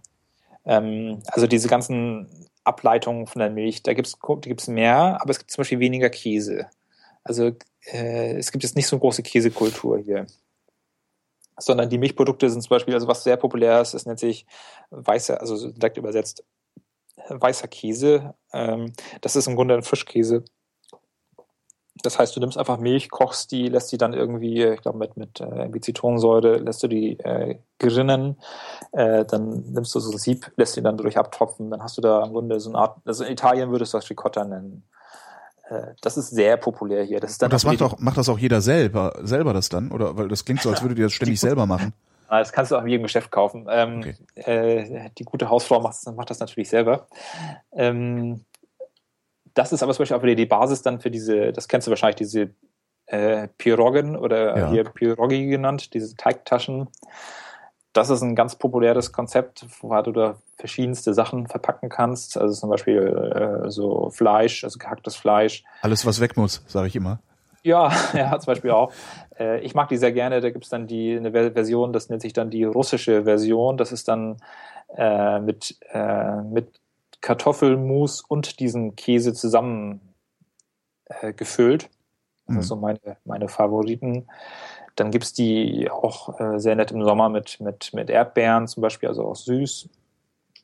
Es gibt die mit, ähm, mit Kraut, also so Sauerkraut, Sauerkrautkraut und äh, Pilzen gefüllt, auch sehr gut. Das ist, ein, das ist immer ein, eine der Sachen, die muss man einfach kennen oder gegessen haben, wenn man hier war. Ist das, ist das auch der, der, der Straßensnack des Polen? Ja, Straßensnack ist ein bisschen schwierig. Ähm, es gibt in Polen nicht so eine Fastfood-Kultur. Das, das, ist ja nicht unbedingt äh, das Schlechteste, wenn es sowas nicht gibt. Ne? Also es gibt keine polnische Straßen, Straßen ah, okay. Fastfood-Kultur, würde ich gerade sagen. Äh, das, was, was hier so aufkam, war vor, vor diversen Jahrzehnten, das nennt sich, ähm, Gott, ich weiß nicht, übersetzt, das ist im Grunde überbackenes Baguette. Also so ein halbes Baguette überbacken mit Käse, irgendwas drauf, Pilzen und dann meistens noch mit Ketchup sehr dick. Das ist so, das war so das, das Fast Food der, weiß ich nicht, 70er, 80er Jahre, kann ich nicht genau sagen, wann das aufkam. Mhm. Dann danach gab es dann relativ schnell das ganze, sage ich mal, internationale, sprich McDonalds und auch Kebab. Kebab gibt es hier in jedem Dorf. Ähm, das heißt, dass das Fastfood, was es, was es gibt, ist primär das, sage ich mal, internationale, was, was es auch in Deutschland gibt. Es gibt jetzt nicht so viel äh, die asiatischen Sachen, abgesehen von vietnamesischen Küchen. Also Viet vietnamesisch gibt es sehr viel hier. Das hat wahrscheinlich mit, dazu, damit zu tun, weil die früher auch mehr Kontakte hatten, jetzt durch Sozialismus oder ich weiß nicht. Auf jeden Fall gibt es hier äh, relativ viele solche vietnamesischen Straßenimbisse. Also das ist meistens Buden, das ist nicht so offen, sondern es ist eine richtige Bude, wo es dann also die, also eigentlich 30 verschiedene Gerichte gibt, die alle gleich schmecken. Ja, ja. jetzt nicht, nicht diese, diese Dinger, wie man es in Vietnam dann kennt, wo sie auf der Straße äh, genau ein ja, Gericht nee, kochen. Ja, okay. Also ich bin da nicht so ein Fan von, also ich mache das nicht so gerne, aber also ich mache sehr gerne asiatisches Essen, aber ich mache jetzt nicht gerade diese vietnamesische Auslegung, weil das mich, diese saure Soße, die kann ich schon nicht mehr sehen. Das, das so Glutamatschleudern äh, sind das halt alles, ne? Ja, also für mich schmeckt das ehrlich gesagt, schmeckt das alles gleich. Ja. Also ich habe da jetzt, also ich habe da Esther vielleicht, wenn es hochkommt, einmal einmal maximal im Jahr dort sowas. Das ist, das sieht man recht viel hier. Aber es gibt jetzt nicht so das typische polnische Fastfood. Da gibt es irgendwie nichts, was sich irgendwie so eignen würde, außer, also es gibt, wenn man Glück hat, kriegt man eben zum Beispiel diese Pierogi, die kann man relativ einfach warm machen, indem man die in so einem Wasserbad dämpft oder im Wasser so kurz aufkocht, so mhm. wie teilweise Nudeln. Mit Nudeln kann man das auch so machen. Das habe ich sogar neulich sogar auf der Autobahn gesehen. Ganz lustig. Ich bin irgendwie die A2 zwischen Warschau und Berlin gefahren und da gab es eine, eine Raststätte, die hatten, die boten Pierogi als Fastfood an. Das habe ich das ja, erste cool. Mal so gesehen. Das fand ich ganz das, das, das will man eigentlich auch haben. Also sowas wünsche ich mir ja auch hier in Berlin, aber gibt's ja nicht. Ja, also Pierogi muss man kennen. Dann äh, gibt's äh, eigentlich äh, also wenn man wirklich gut essen will, muss man aufs Land fahren, meiner Meinung nach, und äh, dort sich äh, Gasthäuser suchen da gibt es sehr viele, also ich kenne das halt mittlerweile aus, den, aus meiner Erfahrung, weiß ich einfach, wo ich hinfahren kann, wo ich einfach sehr, sehr gut essen kann. Zum Beispiel gibt es einen Platz, der ist in den Masuren. Ähm, Masuren kennst du wahrscheinlich aus dem als Begriff, ne? Ja, ist halt eine, eine Region. Also ja. Ist eine Seen, ein, ein es ist so eine Seen, See, also eine Seen- und Waldlandschaft mhm. im, im äh, Nord, Nord, leicht nordöstlich von Warschau. Mhm. Das erstreckt sich eigentlich dann so fast bis zur Grenze. Und dort kann, kannst du, da gibt es wunderbare Plätze, wo du essen kannst. Also da gibt es so ein ganz kleines Restaurant, das nennt sich die, äh, ich muss mal übersetzen, also das heißt äh, die Herberge unter dem Hund. Und auf übersetzt. Polnisch? Bitte? Auf Polnisch? Äh, äh, Oberja Popsem. Das Oberja ist, glaube ich, ich weiß nicht, ob das ein original polnisches Wort ist, es wurde wesentlich so genannt. Ähm, und dort Pop, Popsem heißt unter dem Hund? Ja, genau. Pot ist unter und äh, Psem ist der Hund in der ah, ja. Form. Ähm, dort gibt es zum Beispiel sehr lecker Klöße mit äh, Pflaumen gefüllt. Solche, solche, uh. äh, ich glaube, das Kartoffel, Kartoffelklöße mit Pflaumen gefüllt, die werden dann serviert mit einer Soße aus Semmelbröseln und zerlassener Butter. Ich glaube, ich muss sterben. Ja, das ist ehrlich gesagt, das ist, das ist einfach nur genial. Und das, das haben die auch nicht. Da musst du auch wirklich auch gucken, ob es überhaupt gibt. Die machen das nicht wie tiefgekühlt, sondern das gibt es nur, wenn es halt alles gibt. Oder ähm, etwas, das ist die polnische Variante der, wie heißen diese italienischen Teigklößchen? Äh, Gnocchi. Gnocchi, ja genau. Äh, das es hier auch. Das ist, die heißen hier Kopetka. Das heißt kleine, also Kopetka ist der, das Huf von einem Pferd oder von einem Tier. Und die haben so diese kleine Form wie Hüf, Hüfchen. Hüfchen. Genau. Ja. Und äh, die es dann, äh, dort es die mit äh, Pfifferlingssoße. So sehr, sehr lecker. Interessanterweise funktioniert das in Deutschland ja auch, wenn man ähm, gerade in so äh, etwas strukturschwacheren Gebieten wie der Eifel, da erinnere ich mich gut dran, weil da bin ich groß geworden. Mhm, Wenn man da rausgefahren ist aufs Land in die Eifel, da hat man dann auch immer mal so kleine Restaurants gefunden mit, mit ganz vorzüglichen Karten, wo es dann auch Wild gab und allen möglichen Kram. Ja ähm, wo du dir in der Stadt die Finger nachlecken würdest und wenn es das gäbe oder wo es das gibt, äh, kannst du es kaum bezahlen. Ja, ja, das ist die Sache. Hier in Warschau kriegst du natürlich alles. Es gibt ja jede Woche neue Restaurants und alles, aber natürlich auch zu dementsprechenden Preisen, du dann, was dann also rein, also voll international ist vom Preisniveau und dort, und da fehlt ja manchmal auch so ein bisschen die Stimmung dafür, so dieses nette, wie irgendwas ent, entdeckt zu haben. Ne? Also dieses Gefühl, aha, du hast jetzt den Platz, den kennst du eigentlich nur du und genau. den sagst du auch keinem anderen mehr. Und, äh, und dann geht er pleite, ne? weil du es keinem ja. anderen gesagt hast.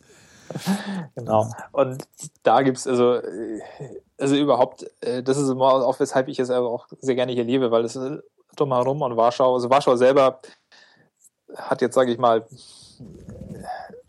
für mich jetzt nicht so super spezielle Reize. Das ist hier ein, ein sehr praktischer Platz, was das, was das Arbeiten angeht. Aber äh, für den, also für die Lebensqualität, die für mich jetzt wichtig ist, also auch in der Natur zu sein, ist das ein bisschen, äh, gibt es ja nicht so viel. Deswegen bin ich halt, versuchen wir halt viel draußen zu sein und, und äh, da gibt es wunderbare, wunderbare Gegenden in Polen, wo ich auch denke, wo das ganze Potenzial, was, was Polen hat, also auch touristisch ist noch, also völlig, völlig unerschlossen. Wie kommt das? Das frage ich mich auch. Also ich kann nur ein kleines Beispiel erzählen. Ich war jetzt vor zwei Wochen, war ich zwei Tage auf der Weichsel mit dem Kajak. Ähm, also wir sind von einem kleinen, von einer kleinen Stadt, die heißt Kazimierz Stolne. Äh, die ist relativ bekannt, weil das ist ein altes, äh, ist also eine Künstlerstadt aus den 20er Jahren. Da war das also so eine, war so eine Künstlerbewegung, Künstlerkolonie. Und das ist mittlerweile ein sehr populärer Ferienort und auch so Ausflugsort. Und wir sind, der liegt an der Weichsel, flussaufwärts, 150 Kilometer von Warschau. Und wir sind mit dem Kajak von diesem Ort bis nach Warschau gepaddelt. Wir hatten noch einen Gast aus der Türkei, um das so ein bisschen so zu zeigen. Ähm, also ich bin ja so ein bisschen mit dem Kajakclub aktiv, daher sage ich mal wir. Mhm. Ähm, und auf der ganzen Tour, auf der Weichsel, haben wir ein anderes Kajak gesehen. Kein einziges, also bis Warschau kein einziges Sportboot. Und ein, eine Handvoll Fischer, also so, so Angler, also nicht, nicht mhm. richtige Fischer, sondern Angler. Das heißt, da ist ein Fluss, der geht in der Mitte, durch die Mitte von Polen, der eigentlich äh, komplett unbebaut ist. Der ist komplett, es ist, du fühlst dich wie, auf, wie im Yukon. Also es, du siehst keine Häuser, du siehst keine Zeichen von Zivilisation, du hast so Sandbänke, irgendwie Bäume, die mitten im Wasser aufgespült sind. Ähm, das ist einfach wild. Das ist einfach so, das ist, also wenn du jetzt mal, dich ein bisschen für Outdoor interessierst und ich habe ja schon gehört über deinen, deinen Solarofen oder diese, diese Öfen und sowas. Ja, ähm, das ist ja nur, das ist ja nur Porno für mich, weil. Äh, ja, ich bin auch ein bisschen Gear-Freak, deswegen da kann man. Ja, eben, also aber das, ich, ich, ich benutze das dann halt nie. Ich finde das halt nur geil, aber äh, hinterher ist es mir dann doch zu anstrengend, mal rauszugehen. Und mit dem Kajak gehe ich halt unter, weil ich zu fett bin. ah, nee, die haben ganz gutes Volumen, die Dinger. Äh, ganz gutes Tagevolumen. Äh, die, und wir, das, das ist, da ist zum Beispiel, das ist zum Beispiel, das ist komplett touristisch nicht erschlossen. Also wo du in jedem anderen Land würdest du sehen, würdest dann Biwakplätze sehen, Campingplätze, weiß ich nicht, meinetwegen auch schon da natürlich sehr viele Schilder, was du darfst, was du nicht darfst. Mhm. Hier ist einfach gar nichts. Ne? Und ähm, da, da fehlt einfach, das sind so ganze, ganze Gruppen, also ganze ganze Gegenden überhaupt nicht erschlossen. Wo ich denke, was, wo, also ich, ich komme jetzt nicht aus dieser Industrie, also meine Industrie ist, ist IT und Informatik, ne? Also Ja. Und da, wieso das, also kann ich dir ehrlich gesagt nicht sagen, weil ich bin da nicht der Entscheider und ich bin da nicht derjenige, der, der so eine, so eine Industrie aufbaut. Ne? Aber ich denke, der gesamte Bereich Natur, Naturtourismus, äh, Wildlife Watching, ähm, ich kann das durch ein Beispiel erzählen. Letztes Jahr war ich im Nordosten von Polen mit meiner Frau. Sie hat dort einen Fotoworkshop mitgemacht. Also meine Frau macht da viel mit Fotografie. Und ähm, ich bin dann, das ist ein, ein Gebiet, in dem gibt es, äh, das ist ein sehr großer Wald, der wird geteilt mit, äh, der, mit Weißrussland, also Mhm. so ein großes Waldgebiet. Das wird, ist angeblich der letzte natürliche Urwald Europas. Also jetzt nicht Regenwald, sondern was so Ja. nordeuropäischer Urwald ist. Und ich bin dort einfach mal einen Tag durch den Wald gelaufen, mehr oder weniger ohne Plan, und habe eine sehr close Encounter mit einem Bison gehabt. Äh, Was macht man da? Ähm, also das war ganz lustig. Ich bin so, ich bin wirklich schon den ganzen Tag gelaufen, eine große Runde gemacht. Ich hatte meinen Hund dabei, also ich habe einen Hund hier und Mhm. ähm, kann ich auch vielen Leuten empfehlen, die auswandern, sollen sich einen Hund nehmen. Der ist immer da. Äh, freut sich immer, wenn man nach Hause kommt. Gar keine schlechte Idee, ne? Ja. Und äh, wir sind halt so gelaufen, gelaufen und plötzlich, plötzlich sehe ich sehr weit weg in so einem, das war schon so ein bisschen abends, das war so ein, ein alter Bahndamm, auf dem ich gelaufen bin im Wald. Da war so ein, für, was ich nicht, haben sie irgendwie Holzkohle dort gemacht und haben dort die Holzkohle rausgefahren. Das war schon alles abgebaut. Ich lief da so, lief da so und sah plötzlich sehr weit weg irgendwas sehr Schwarzes so auf dem Weg. Ich dachte, komisch, steht in der Schatten, ne? Und da dachte ich, oh, hey, dann bin ich, näher, bin ich ein bisschen näher gegangen und dachte ich, oh super, das ist ja ein Bison, ne? Habe ich ein Foto gemacht und so und dann, ähm, aber Foto war so ein kleiner schwarzer Punkt weit weg. Und dann dachte ich, na, was machst du jetzt? Du musst aber da irgendwie vorbei. Weil das war der Weg nach Hause, das wusste ich. Und dann dachte ich, na, machst du erst ein bisschen Krach und wartest du irgendwie 20 Minuten, gehst dann und machst dann eine Runde Sonne. Und dann habe ich ein bisschen Krach gemacht, damit er irgendwie weiß, aha, da kommt jemand. Ich habe irgendwie gewartet, gewartet, gewartet und dann war da auch nicht mehr zu sehen. Und dann bin ich aber gegangen, weitergegangen, weitergegangen. Plötzlich ich merkte nur, dass mein Hund so in diese Stockstarre geht. Ne? Also, und dann, dann habe ich gesehen, dass im Grunde im Dickicht, so fünf Meter vor mir, so ein bisschen links, stand dieser Bison noch gemütlich und hat irgendwie seine, weiß ich nicht, äh, Birkenschüsslinge gemampft. Da dachte ich, scheiße, Gott, Bison, so kurze Kalkulation, so hm, schneller als du, stärker als du und äh, gegebenenfalls auch noch schlechte Laune oder so, Ja. wer weiß. Schlechter gelaunt als du. Ich bin dann irgendwie rückwärts gegangen, äh, habe mich hinter den nächsten Baum gestellt und habe dann versucht, so leise Geräusche zu machen, damit er so ein bisschen Incentive hat, wegzugehen, ne? damit Mhm. er sich nicht erschreckt. So leise, so, so natürliche Geräusche irgendwie gegenzuklopfen und so ein bisschen husten und so.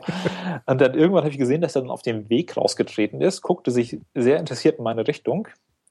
Und dann dachte ich, scheiße, ne? Gott, Dann ist er auch hinterm Baum, wie lange kannst du am Baum herumlaufen? Ne? Und dann, äh, dann dachte ich auch, dass mein Hund, eben, wenn der durchdreht und wenn der anfängt zu kläffen oder so, dass dann irgendwie, dass das dann irgendwie Konflikt gibt. Naja, der hat, der hat mich dann irgendwie angeguckt, hat dann irgendwann entschieden, oh nee, ist nicht essbar.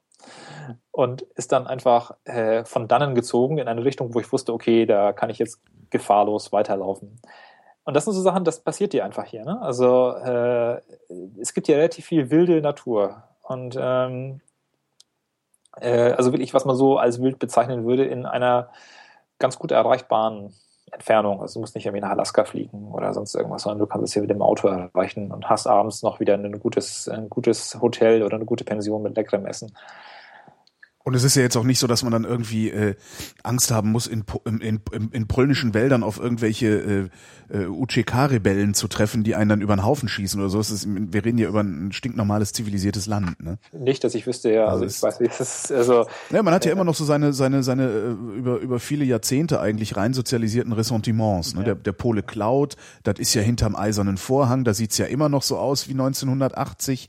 Äh, also gerade wie es aussieht hier, da soll man sich auch nicht mehr so, das Ja. ist äh, äh, es sieht ja eigentlich genauso aus wie in anderen, allen anderen sicher. Ländern, die man kennt. Was mir aufgefallen ist, ist, in Polen ist die Werbung größer.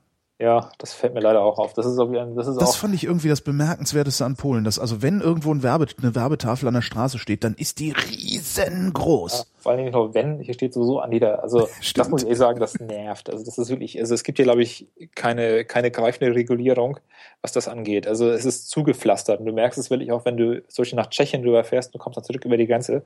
Das fängt in Tschechien, wird das anscheinend auch anders gereguliert. Du kommst über die Grenze und sofort geht's los und das ist so ein, das ist eine, eine, eine optische Verschmutzung ohne Gleichen.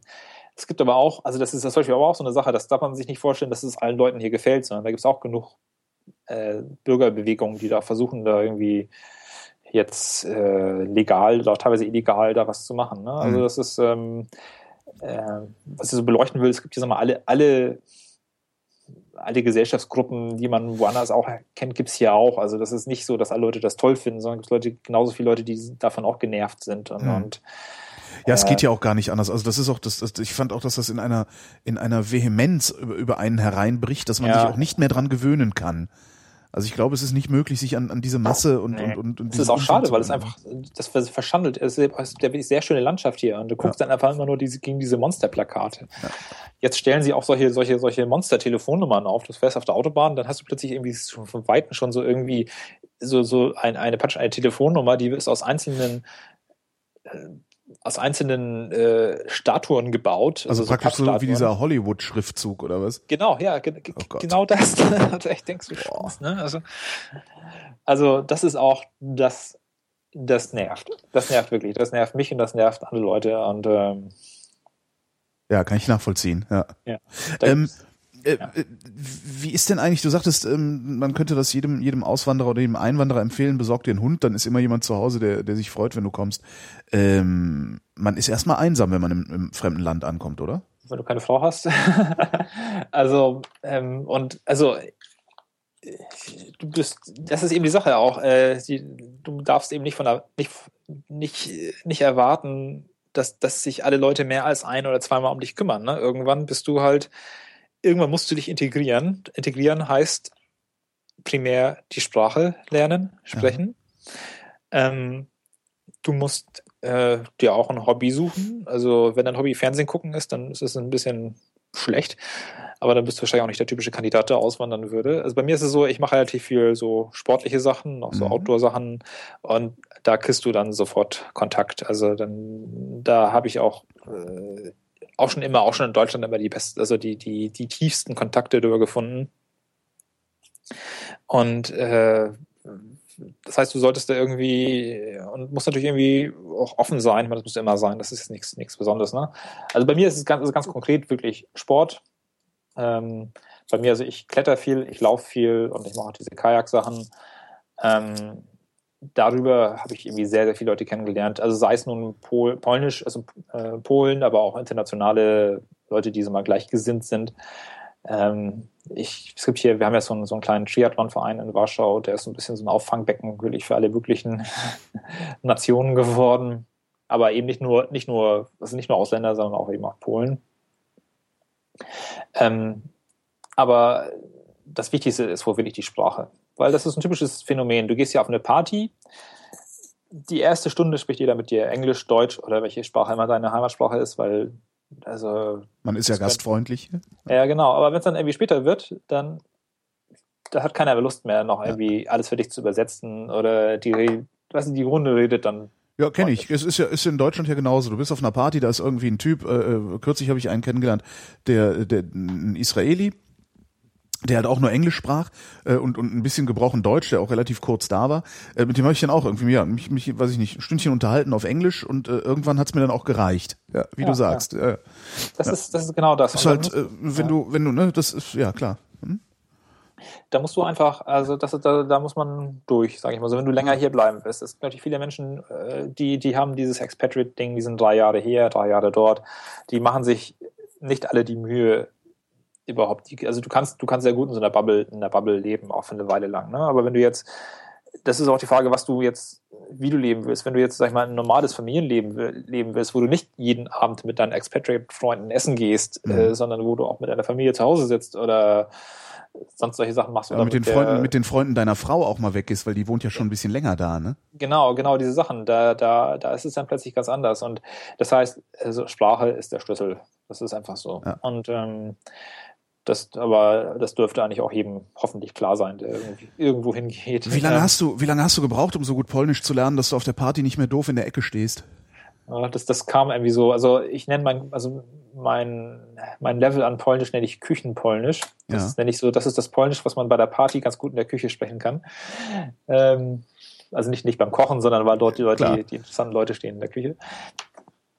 Ähm, ich, ehrlich gesagt weiß ich nicht, das kam einfach. Das, also ich habe, als ich meine Frau kennenlernte, bin ich ganz fleißig sogar in Deutschland schon, habe ich mir eine Polnischlehrerin gesucht und habe dann erstmal so die ersten Sachen, damit ich ihr schöne Sachen sagen kann, wenn ich sie wieder Chef, äh, habe ich das so gemacht. Dann habe ich auch, als ich hier nach Warschau gekommen bin, war ich dann in einer richtigen Schule, so für Ausländer. Das war auch ganz gut, weil das war ganz so ganz konsequent. Da hast du halt jede Woche zweimal Unterricht und hast auch so ein bisschen sozialen Druck, dass du da was machst. Mhm. Weil du bist ja andere Leute, die da auch da sind, du bist nicht irgendwie, bist nicht der Einzige sein, der total doof ist.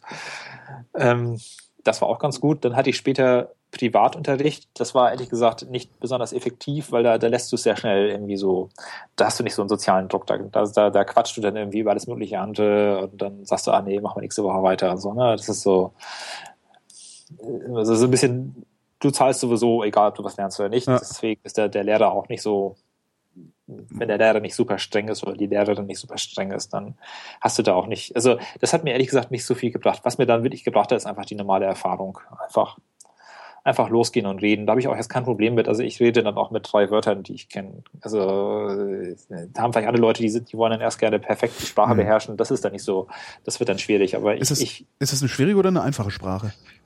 Also ich glaube, allgemein gehört sie eher zu dem Kanon der schwierigeren Sprachen, was ich so gehört habe. Ähm, also ich habe vorher äh, eigentlich nur Englisch und Französisch so gekannt. Mhm. Es ist halt keine Sprache, bei der du etwas herleiten kannst. Also du kannst dir nicht bei, sag mal, bei Französisch, wenn du ein bisschen Französisch kennst und dann siehst du irgendwie Spanisch oder sowas, dann hast du irgendwie so das Gefühl, du verstehst ungefähr die Richtung, wohin es geht. Ja. Das ist hier nicht so, sondern äh, das ist ja eine Sprachfamilie, diese slawischen Sprachen. Und die, die haben jetzt nicht so viele Lehnswörter aus dem Deutschen, aus dem Englischen oder so, wo du sagen kannst, ich habe so, ich gucke auf den ja, Text. Was, was, so, heißt, was heißt ja? Was heißt nein? Ja heißt äh, Tak. Äh, äh, nein heißt äh, Nie. Äh, was ähm, heißt bitte? Was heißt danke? Ähm, bitte heißt Prosche und danke heißt Dziękuję. Ja. Das, ja, genau. Also es, es klingt noch nicht mal ansatzweise, ja. Hm? Ja. Deswegen, da hast du, du guckst auf den Text, du hast jetzt nicht so einen Anhaltspunkt, sondern du musst genau. das wirklich, das musst du einfach wissen. Also wenigstens so wie wir, also sag mal, in Deutschland normalerweise Sprachunterricht, also die ganzen romanischen Sprachen, damit kannst du nicht viel anfangen. Ja. Mhm. Das ist so eine Sache. Das musst du einfach. Du lernst von null an. Du fängst wirklich von, vom, vom ersten Wort an. Du musst wirklich auch jedes Wort, jedes Wort lernen. Also es gibt wenig Wörter, sehr wenig Wörter, die du ähm, äh, dir so herleiten kannst. Das wird jetzt ein bisschen mehr, weil jetzt, jetzt sagen die Kinder plötzlich, sie sagen Home, also Homeworky. Das ist die, die, die, also Homework, also es gibt ja. so verschiedene Anglizismen oder das nennt sich auch so neulich gelernt, äh, Neologismen, glaube ich, so heißen diese Wörter. Das sind solche Wörter, die neu gebildet werden, ähm, um etwas auszudrücken, was es noch nicht in der Sprache gibt. Ähm, da gibt es schon einige Sachen, aber das hilft dir nicht, also nicht, nicht wirklich. Ähm, manche Menschen begreifen das sehr gut, sehr schnell. Also ich habe einen Kollegen hier, der ist aus, äh, aus England, der spricht beschämend gut Polnisch. Jedes Mal, wenn ich mit dem unterwegs bin, dann, dann sage ich schon gar nichts mehr, weil ich einfach Angst habe, was zu sagen weil er spricht so gut und ich daneben so schlecht. Aber warum, warum kümmerst du dich nicht stärker darum, äh, besser Polnisch zu sprechen? Ja, das ist immer, also ja, das ist eigentlich eine gute Frage. Ich habe keine, ich habe keine, keine richtige Ausrede, außer dass mein Level auf mein Polnisch-Level, er ist zu gut zum, er, er reicht zum Überleben so, ne? Mhm. Und ähm, es ist immer so eine Sache, sagst du, ah ja, okay, dann machst du mal damit weiter, dann irgendeines Tages und dann, dann hast du irgendwas anderes vor und äh, dann geht's. Äh, also ich habe da keine, keine keine schlagfertige Ausrede. Die einzige Ausrede ist vielleicht Faul, Faulheit. Und also du hast doch nicht sowas wie so einen Plan, irgendwie jeden Tag fünf neue Wörter lernen oder so. Ja, also mein, also wenn es konkret um mich geht, ich müsste einfach mehr auf Polnisch laut lesen, weil dadurch, ich bin jetzt so auf dem Level, dass ich eigentlich schon lesen kann und über das Lautlesen würde ich mehr, mehr verstehen, besser lesen können, auch sehr viel schnell neue Wörter lernen. Das wäre so für mich das Wichtige. Mhm. Und äh, ja, keine, sonst habe ich keine konkrete Ausrede. Ja, Außer vielleicht, dass meine Frau zu gut Deutsch spricht. Und, und du verdienst gut genug. Äh, also du, du gehörst dann halt zu den wenigen Leuten, die äh, gar nicht mal so sehr auf die, auf die ja, Sprachinfrastruktur angewiesen sind, um ihren Lebensunterhalt zu sichern. Ne?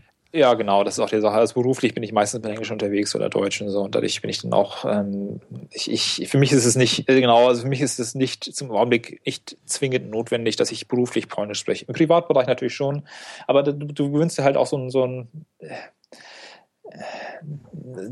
es reicht bei mir wenigstens meistens eben dieses einfache Polnisch, was ich spreche. Und äh, es wäre schön, wenn es besser wäre. Das ist auch, wie gesagt, gibt es auch keine Entschuldigung. Das, das sollte ich auch mal mehr tun. Also ist so. Hängst du mehr mit Polen oder mehr mit äh, Deutschen rum oder, oder mehr mit, mit, mit äh, Ausländern? Ne, das sind ja Ausländer. Du bist ja, ja eigentlich, eigentlich mehr, mehr mit Polen. Also das ist das ist immer phasenweise, das ist gerade mit welch, auch mit welchem Verein ich gerade zugange bin. Also so meine, mein, mein Laufclub hier ist sehr international, das ist äh, eben gemischt, alle, alle Nationen. Wenn ich jetzt klettern gehe, das sind dann Polen zum Beispiel. Also meine beiden besten Kletterkumpels, das sind zwei Polen. Ähm, das ist so, wenn wir sonst so soziale, also wenn wir nicht, nicht sportliche Art haben, ist das meistens polnisch. Also deswegen ist mal der Großteil ist eigentlich schon polnisch. Das ist schon so, ja. Mhm. Also, was war, ja. was war die äh, meist enttäuschte Erwartung, als du nach Polen eingewandert bist? Also man geht immer irgendwo hin, erwartet irgendwas von dem Ort, an dem man, an dem man geht und äh, wird dann in der Regel enttäuscht. Ob das jetzt eine positive oder eine negative Enttäuschung ist, sei ja. dahingestellt. Ich habe gar nicht so viel von Polen selber erwartet. Ich, ich hätte damals, ich hatte meine Firma gegründet und hatte vielleicht erwartet, dass man mein, mein Business sich besser und schneller entwickelt, als ich eigentlich dachte. Das hat aber auch nichts mit Polen zu tun, genau. sondern das hat eher was zu tun mit, mit, mit, der, mit der Art, wie ich fähig bin, eine Firma zu führen. Ähm, äh, wo man eigentlich denkt, aha, okay, jetzt machst du zwei, drei Jahre, machst du das, das, dann kannst du irgendwie mal ein Auto leasen oder sowas. So, ne? Aber du merkst, nach zwei, drei Jahren kannst du es immer noch nicht. Ähm, äh, und, und arbeitest trotzdem wie ein, wie ein Wahnsinniger. Dann, aber das, das hat nichts mit Polen zu tun. Also ich bin, ich bin eigentlich in keiner Weise lang, keiner Weise von Polen Polen irgendwie enttäuscht. Also es gibt keinen, keinen Aspekt, wo ich sagen würde, äh, das wäre irgendwie. Ich habe auch gar nicht viel erwartet. Also ich habe gar nicht du so hast viel ja auch nichts, Du hast auch nichts gesucht, letztlich. Nee, nee, also ich wollte halt mit meiner Frau hier zusammen sein. Ne? Ja. Und ähm, das, das konnten wir halt äh, äh, uns erfüllen. Und das seid ihr auch immer noch? Das ist immer noch dieselbe Frau? Das ist noch dieselbe Frau. Wir sind sogar jetzt Freitag zehn Jahre verheiratet. Nächste Freitag. Also jetzt diesen zwei Tagen, ja. Was ist äh, der größte Fehler, den man machen kann? Oder überhaupt, was sind die Fehler, die man machen kann, wenn man nach Polen einwandert? Ja, also ähm, Papierkram, äh, nichts falsch zu machen, was ich so das gemacht ich, habe. Überall so, ne? Es, ja, das ist also das hat wie gesagt auch nichts mit Polen, Polen zu tun, aber ja. Sachen genau zu lesen und im Zweifelsfall jemand zu fragen, einfach der das einem, also nicht zu glauben, dass man es versteht, sondern wenn man es nicht hundertprozentig versteht, jemand geben, der einem das genau erklärt, meinetwegen dreimal erklärt. Und da muss man einfach ähm, im Zweifelsfall auch Geld für bezahlen, aber das, das hilft einem dann. Systeme funktionieren doch ein bisschen anders. Und es gibt einfach Sachen, die, die sind hier selbstverständlich, die, die, sind, äh, die weiß man nicht, die kann man sich nicht denken, sondern die musst du einfach rauskriegen. Und da hilft einfach nur professionelle Hilfe. Da gibt es nichts, also äh, das heißt, da muss man einfach äh, ähm, Genau, also am besten Hilfe holen. Das ist das Einzige, was ich mhm. sagen kann. Ne? Nicht, nicht versuchen, naja, ich probiere es irgendwie und mogel mich durch, sage, ich bin dober Deutscher, ich verstehe nicht. Also das, das interessiert keinen im Amt. Ähm, sonst gibt es eigentlich keine, keine riesigen Fehler. Also, äh, okay, du kannst ja die, vielleicht die Tür nicht aufhalten. Also was unsere Sache ist, zum Beispiel, was hier, was hier noch zählt, ist der Old School Gentleman Style. Höflichkeit nenne ich sowas immer. Genau, solche Sachen. Tür aufhalten, genau. äh, nicht, nicht, äh, nicht äh, vor der Frau die Treppe hochgehen, ähm, Taschen, Taschen tragen, ähm, so lauter Kleinigkeiten. Ne? Das, das, da wird hier Wert drauf gelegt. Ah, ja. ähm, schmeißt ja zwar keiner aus dem Land, wenn man das nicht macht, aber es fällt positiv auf, wenn man es macht. Das heißt, es machen längst nicht alle oder es machen längst nicht alle Ausländer. Ähm, also ich habe gerade kein schlechtes Beispiel, ne? aber äh, man, man, also wenn, wenn ich es mal irgendwie vergesse, aus welchem Grund auch immer, werde ich relativ schnell darauf hingewiesen. Ah ja. Was kann man von Polen lernen? Ähm, Höflichkeit. Höflichkeit, äh, vielleicht auch eine, eine äh, noch ein Aspekt, ähm, dass man nicht im, im Jogginganzug einkaufen geht. ähm, also dass man sich nicht, äh, das ist vielleicht auch eine Sache, was man, also man kleidet sich hier nicht übrigens schlechter, als man muss. Äh, die Sache im, im, im ballonseidenen Jogginganzug im Supermarkt zu gehen, das, das ist hier eher ein No-Go. Wobei das ja eigentlich auch so ein sehr, sehr äh, beliebtes Klischeebild vom, vom schlecht angezogenen Polen gibt in Deutschland. Ne? Kann man nach Warschau. Ähm, also es sieht vielleicht auf dem Land ein bisschen anders aus, ne? aber äh, ganz ehrlich gesagt, wenn ich, also ich bin Lams, ich bin regelmäßig beruflich auch in Hamburg und wenn ich, wenn ich mich dort hinstelle und sehe, wie Leute dort zur Arbeit gehen oder sonst normale den Tag verbringen, also ich sag mal auch gerade Frauen, wie, wie, ich will nicht sagen nachlässig, aber so wie, so, das, das würde in Polen, das würde hier nicht passieren. Also es ist einfach so, das ist, äh, das ist vielleicht manchmal ein bisschen übertrieben auch, weil Leute. Laufen, laufen da jetzt alle im Anzug rum und, und im Kostüm oder? Aber also Frauen schon gerne im Kostüm und sehr korrekt gekleidet. Ähm, das ist jetzt manchmal auch, das ist nicht immer gut, weil das, das übt natürlich auch einen gewissen Druck aus. Also einen, einen Druck, dass du immer, immer perfekt gekleidet bist, dass du immer perfekt geschminkt bist und alles. Also als Frau, das kann, ich sehe das natürlich auch so, dass das nicht immer, das ist nicht immer toll. Ne? Mhm. Also aber also ich finde es prinzipiell, ich, ich, ich erlebe das ja in Italien, fällt mir das immer wieder auf. In Italien sind die Leute im Durchschnitt ja. halt auch alle wesentlich besser angezogen als in Deutschland. Also oh. diese, diese komischen grob karierten Hemden und so würdest du da nie sehen. Und hier laufen sie alle damit rum. Am besten noch kurzärmlich und mit Brusttasche. Ja, ja. Ähm. genau, also das ist, das ist so eine Sache, so da, ob man das ist von lernen muss von Polen, weiß ich nicht genau. Also, aber äh, ich, ich denke mal, schaden kann es nicht da auch in gewissen ich meine, äh, Kleider, Kleider machen, also Kleider machen normal auch Leute und mhm. ähm, vielleicht, vielleicht ist es auch schon dieses, dieses. Äh ja, und das ist ja auch wieder, also ich finde das ganz passend dann auch zu diesem, äh, was auch, was auch, äh, wie heißt Alexandra in Polen? Ola. Ola.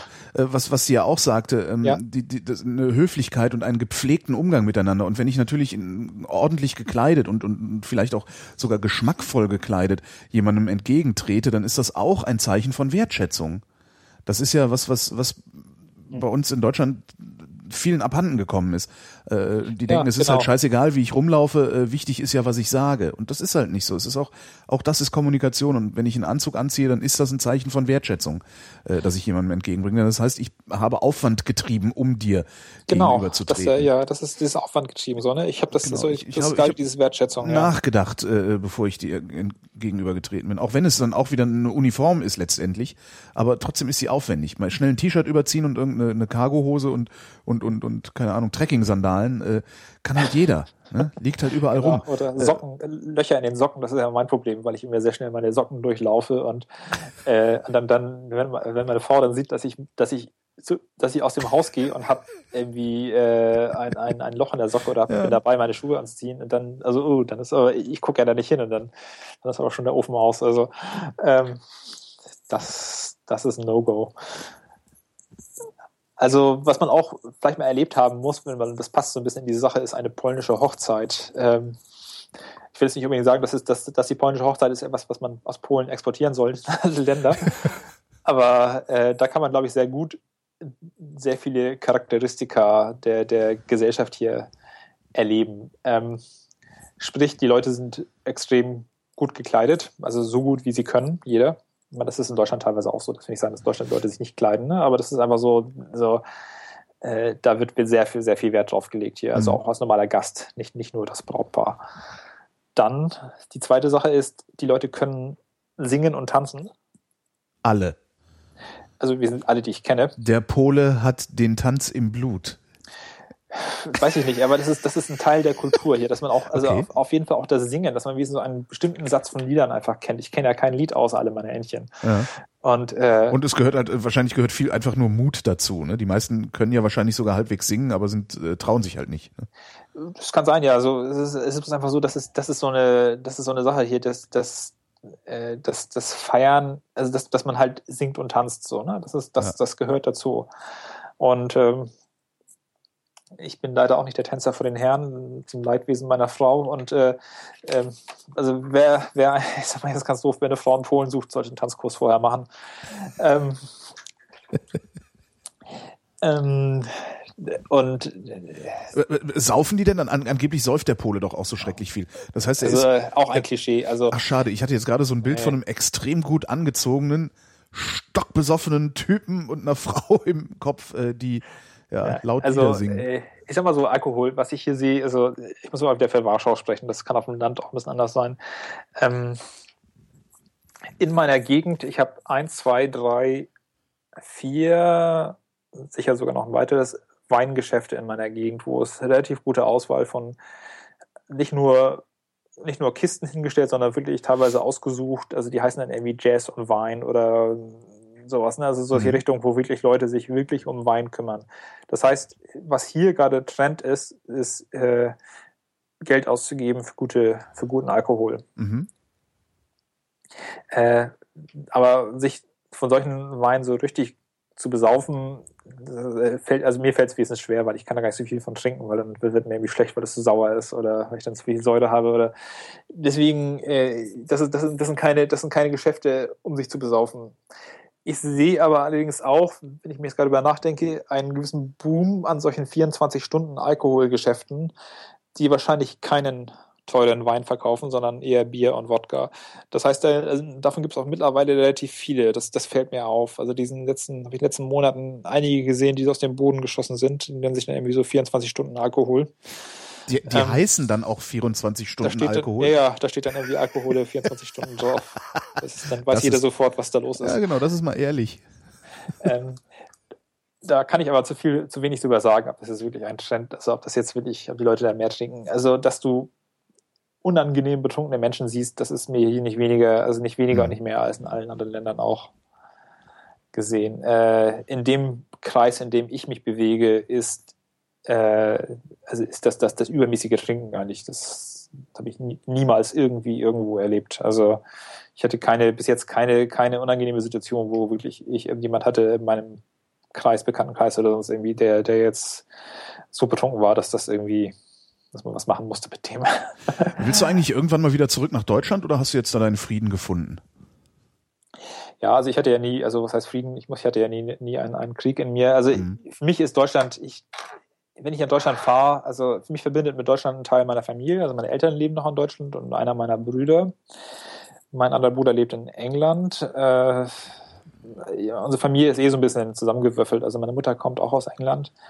Ähm, meine Großmutter ist, ist aus den ehemaligen Ostkolonien, also aus Eston, was jetzt Estonien ist. Äh, Estonien, so heißt das ja. Estland. Estland, ja, sorry. Ich war, hier heißt es Estonia, deswegen. Mhm. Äh, also in, aus Estland. Also wir sind eh so ein bisschen gewürfelt. Das heißt, Deutschland ist für mich jetzt nicht so, ich habe nicht so eine richtig tiefe Verbindung dort. Ich habe natürlich, wie gesagt, schon die Familie, bin dort geboren. Also ich bin geboren in Hamburg und bin dann in Nordfriesland groß geworden, Mhm. also an der Waterkant. Ähm, hab aber, also mein, mein Le meine, nichts in meiner Lebensplanung geht dahin, dass ich irgendwie so mich, ich oder wir uns im Altersruhesitz in Deutschland, weiß ich nicht nochmal, dass, dass, dass die Latifundien kaufen oder so, sondern, äh, sondern die, die Planung geht dahin, dass wir das hier in Polen machen. Und wo Äh, dann? Also wo will man in Polen alt werden?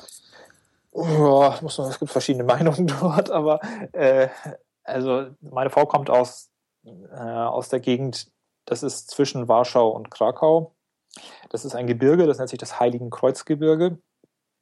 Das kannst du bis mit dem Harz vergleichen oder Sauerland, aber nicht ganz so Mhm. hoch.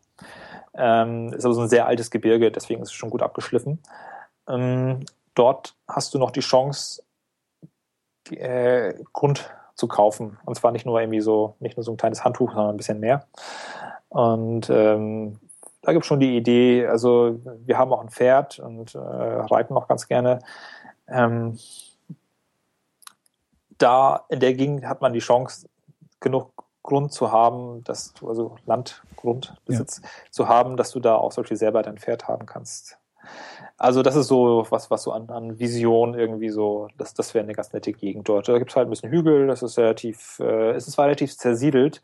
Also du bist äh, eigentlich nie außerhalb der, also du hast immer deinen Nachbarn irgendwie im Visier, aber du hast da noch ganz gute Chancen, irgendwas zu bekommen. Das klingt jetzt so, als wäre es sehr schwierig, in Polen überhaupt noch Land zu kaufen. Ja, ich meine, das ist ja, also kommt an, wo, wo das immer ist. Ne? Also ähm, ich habe jetzt die Preise, von den Preisen kann ich dir jetzt nicht sagen, weil das, das hängt sehr, sehr stark von der Gegend ab und was, was da Infrastruktur und ob du ein Haus bauen kannst oder nicht oder mhm. so. Ne? Also ähm, du musst erstmal Land bekommen, was du kaufen kannst, was nicht irgendwie drei, einer Familie mit 30 verschiedenen Teilhabern gehört, die sich alle nicht entscheiden können, ob das sie verkaufen wollen oder nicht, oder will Großvater nicht verkaufen oder oder oder oder der Onkel in Amerika, der will seinen letzten seinen letzten 100 Quadratmeter nicht loswerden oder mhm. so. Ne? Und ähm, ähm, dann, das weiß ich nicht, ob das jetzt noch gibt. Es gab früher auch noch eine Beschränkung, dass Ausländer nicht äh, so viel Land kaufen konnten in Polen. Da bin ich mir nicht sicher, ob das noch gilt, weil das war irgendwie, das war genauso wie diese Freizügig mit der Arbeitsfreizügigkeit nach Deutschland von den mhm. polnischen Arbeitnehmern. Ich meine, das war nur eine Übergangsfrist, dass das irgendwie dann äh, gelöst werden sollte. Und das weiß ich auch nicht genau, ob das auch für Ehepaare gilt, also so, die jetzt gemischt sind. Ähm, und ja, da musst du halt, musst halt gucken und suchen. Ne? Also mhm. jetzt, ich denke mal, also es ist sicher im, im, im Durchschnitt sicher noch einfacher als in Deutschland was zu bekommen, was wenn du jetzt ein bisschen größeres Stück Land haben willst. Würde es sich, würde sich für den normalen Deutschen lohnen, nach Polen auszuwandern? Das machen ja viele. Das machen ja viele Leute. Also nicht nur ich, aber wenn du, es, es gab mal eine Sendung auf einen NDR, also eine SWR, irgendein von diesen Podcasten, die jetzt auch von den Radiosendern, mhm da haben die auch die Grenzregion irgendwie so äh, interviewt zwischen äh, in der Nähe von Stettin, also Stettin. Ja gut, da diffundiert es sowieso, ne? Also da mhm. ist, äh, da verschwimmt gerade die Grenze zwischen Polen und Deutschland. Ja, total. Das Deutsche ja. leben halt äh, in Polen, arbeiten dort auch äh, und Polen leben in Deutschland und alles. Die Kindergärten sind zweisprachig, auch die Deutschen. Ja. Ähm, und ähm, dann hier in den Masuren ist das auch ein sehr typisches Ding, dass dann Leute, also in, zu den Masuren haben viele Deutsche ja noch so eine Verbindung, weil das waren ja die Deutschen für dieses Ostpreußen auch und ähm, da haben viele, sage ich mal, so eine sag mal, nostalgische Verbindung und mhm. kennen dann auch noch die Orte vom Großvater. Das hieß dann hatten noch die deutschen Ortsnamen und so oder dass das auch das Pommern, also dass das dieses äh, dieser Bereich unter den ähm, also Pommern heißt ja eigentlich äh, Pomorze, das heißt unter dem Meer. Ah. Also der Bereich an der Küste, Richtung, Richtung Küste hin, im Norden von Polen. Ähm, da gibt's ja äh, viele Leute, die eine familiäre Verbindung haben und auch jetzt dort auch äh, sich Grund kaufen ne, und Ferienhaus haben und solche Geschichten. Also das ist, das passiert schon alles. Also naja, aber sind das, sind das Leute, die da einfach nur ein Ferienhaus haben oder sind das Leute, die tatsächlich sagen, oh jo, ich wohne jetzt, ich lebe und arbeite jetzt in Polen, also ich wandere richtig aus? Kommt natürlich auf deine Arbeit an, ne, was ja. du machst. Ähm, äh, also eine lustige Story äh, von einem Schweizer, der ist aus der Schweiz ausgewandert, weil er erst Landwirt und er sagte, in der Schweiz hat er eigentlich keine Chance, auf irgendein ein Stück Land zu kaufen, wenn er nichts erbt. Ja ist ganz in den Nordosten ausgewandert von Polen. Der Nordosten von Polen, das nennt sich Suwalszczyzna. Das ist eine Gegend, also das ist auch ein großer Nationalpark. Dort ist wirklich nichts. Ähm, das ist extrem dünn besiedelt. Da ist null Infrastruktur, da ist keine Eisenbahn, da gibt es auch natürlich keine Arbeit außer Wald und Landwirtschaft und ein bisschen Viehzucht. Und der hat sich dort Land also ich weiß nicht, was der aktuelle Status heute ist. Also er hat sich damals, glaube ich, Land irgendwie über einen Freund gepachtet oder sowas und hat dort äh, Käse angefangen zu produzieren. Mhm. Der ist dann auch relativ bekannt geworden. Also der Mensch ist bekannt in Polen für seinen Käse. Gerade weil Käseproduktion auch, also ich hatte ja schon gesagt, Polen ist eher ein Wurstland. Also hier gibt es super Wurstsachen, Käse ist nicht so eine Tradition hier. Ne? Also es gibt zwar gute kleine, also es gibt teilweise gute Käsereien, aber das ist nicht so, das ist einfach nicht so populär. Also Wurst ist populär. Mhm. Aber der hat halt eben so ein, ich habe den auch mal besucht und habe da Käse gekauft, gekauft bei ihm. Äh, da musst du auch erstmal über diverse Felder latschen, bis du erstmal da bist. Das ist wirklich, ähm, da sagen sich Hase und Igel, Igel gute Nacht. Der hat das gemacht. Also der hat, er ist sozusagen als Wirtschaftsflüchtling äh, oder als Landflüchtling dorthin gegangen. Das ist ein Beispiel, was ich kenne. Mhm. Anderes Beispiel, äh, das ist eine Familie aus England, ein ehemaliger, ich glaube, der hat in der Schifffahrt irgendwie gearbeitet, in so einem Rettungs-, oder Rettungs-, Schifffahrtsrettung, so DLRG in Deutschland. Aha, Seenotrettung. Ja. So live, live, whatever. Mhm. Ja, Seenotrettung. Äh, ist äh, in Frührente gegangen, ich glaube, er hatte einen Arbeitsunfall oder so, hat dann gesagt, hm, ich kriege relativ wenig Geld hier in England und habe auch eine Familie, hatte noch relativ also junge Kinder, die noch in der Schule waren, musste die irgendwie versorgen. Die sind nach Polen gezogen, also wirklich völlig, also die hatten auch null Verbindung nach Polen. Er hatte mhm. nur einen Arbeitskollegen, der kam aus Polen, genau, in England. Schon mal von Polen gehört, ja, dann gehen wir da. Genau, hin. genau, und hat sich in Polen ein Haus gemietet. Ähm, und ich habe jetzt das letzte Jahr ehrlich gesagt keinen Kontakt mehr zu denen. Ich hatte die früher ein paar Mal immer wieder besucht, weil das war dort, wo wir auch abends mal rausfahren, so aufs Land. Ähm, da hat sich ein Haus gemietet, hat angefangen, das zu renovieren, hat sein, also ich weiß nicht genau, wie das in England funktioniert, aber er hat irgendwie, oder in Großbritannien, er hat irgendwie die, seine Rente, keine Ahnung, Sozialhilfe, was er immer da bekommen hat, hat er eben sonst wohin überwiesen bekommen und hat davon in Polen gelebt. Seine Kinder haben die Schule glaube ich, jetzt auch beendet per Fernschule. Also sie haben, die sind nicht mehr, also ich weiß es nicht genau, ob sie, die eine Tochter ist, glaube ich, sogar nach in Polen zur Schule gegangen. Das weiß ich nicht, ob die, die das gemacht haben, ne? aber ähm, das ist auch so eine, so eine interessante Auswanderergeschichte. Ne? Also Leute, die halt, äh, der hat gesagt, okay, ich kann in Polen von dem Geld, was ich habe, besser leben. Er hat mhm. sich dann irgendwie ähm, auch Freunde gefunden, mit denen er irgendwie Englisch sprechen konnte. Ich glaube, ich weiß nicht, ob er jemals bis jetzt Polnisch gelernt hat. Ich glaube, das hat er nicht mehr geschafft. Seine, seine Kinder sprechen sicher Polnisch. Ähm, seine Frau, glaube ich, auch. Mhm. Also auch eine englische Frau, ne? Also die ganze Familie ist rübergegangen. Das ist so eine, auch so eine Aus, so eine, sag mal, vielleicht ein bisschen untypische Auswanderergeschichte. Du musst natürlich irgendwie was haben, was, was du, was du machen kannst. Das Typische, was Leute machen hier, ist Sprachunterricht. Klar. Das ist die, die, Wann, also, wandern denn viele überhaupt nach Polen ein? Also es ist also, ein Einwanderungsland? Ja. Und wie gehen die Polen damit um? Also ich habe neulich irgendwie, also immer wieder höre ich die, gibt es ja solche Statistiken, was sind die Hauptauswanderländer? Und ähm, ich weiß nicht, ob das stimmt, aber auf jeden Fall weiß ich, dass Polen, also was habe ich gehört, dass Polen unter den Top Ten der Auswandererländer für Deutschland ist, für Deutsche ist, sind. Also irgendwie nach Schweiz, Amerika und äh, irgendwie so die, die typischen Kandidaten Skandinavien. Ähm, wie die Polen mit die Polen damit umgehen, kann ich ehrlich gesagt nicht sagen, weil ich habe also ich habe weder was Positives noch was Negatives dazu gehört. Das ist also es ist vielleicht auch noch immer noch zu wenig. Du siehst zu wenig hier, dass das irgendwie was ausmachen würde. Also dass noch nicht so Nazi-Parteiplakate äh, wie in Deutschland hängen, die die äh, dafür plädieren, die Ausländer rauszuschmeißen und sowas. Nee, nee, nee, also gar nicht.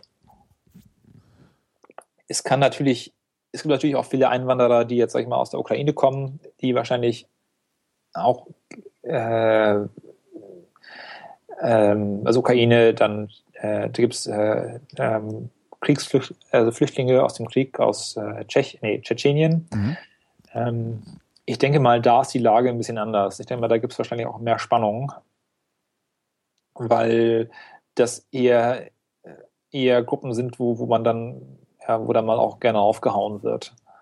Aber da kann ich ehrlich gesagt außer dass, dass es alle paar Jahre mal irgendwas in der Zeitung oder sowas gibt, kann ich gesagt nichts zu sagen, wie die aktuelle Lage da ist, ob das wirklich ein, als Problem hochgepauscht wird oder nicht. Also es ist auf jeden Fall im, im täglichen politischen Geschäft, was ich so mitbekomme, das klingt so, als ob ich da was zu tun hätte mit, also dem, was ich so aus dem schon aus, klar, der, schon klar. aus der Titelseite der Zeitung lese oder aus dem, wenn ich mal Nachrichten im Fernsehen sehe, sehe ich, da, höre ich darüber nichts. Dass es irgendwelche äh, äh, Parolen oder Bestrebungen oder sowas gibt dort.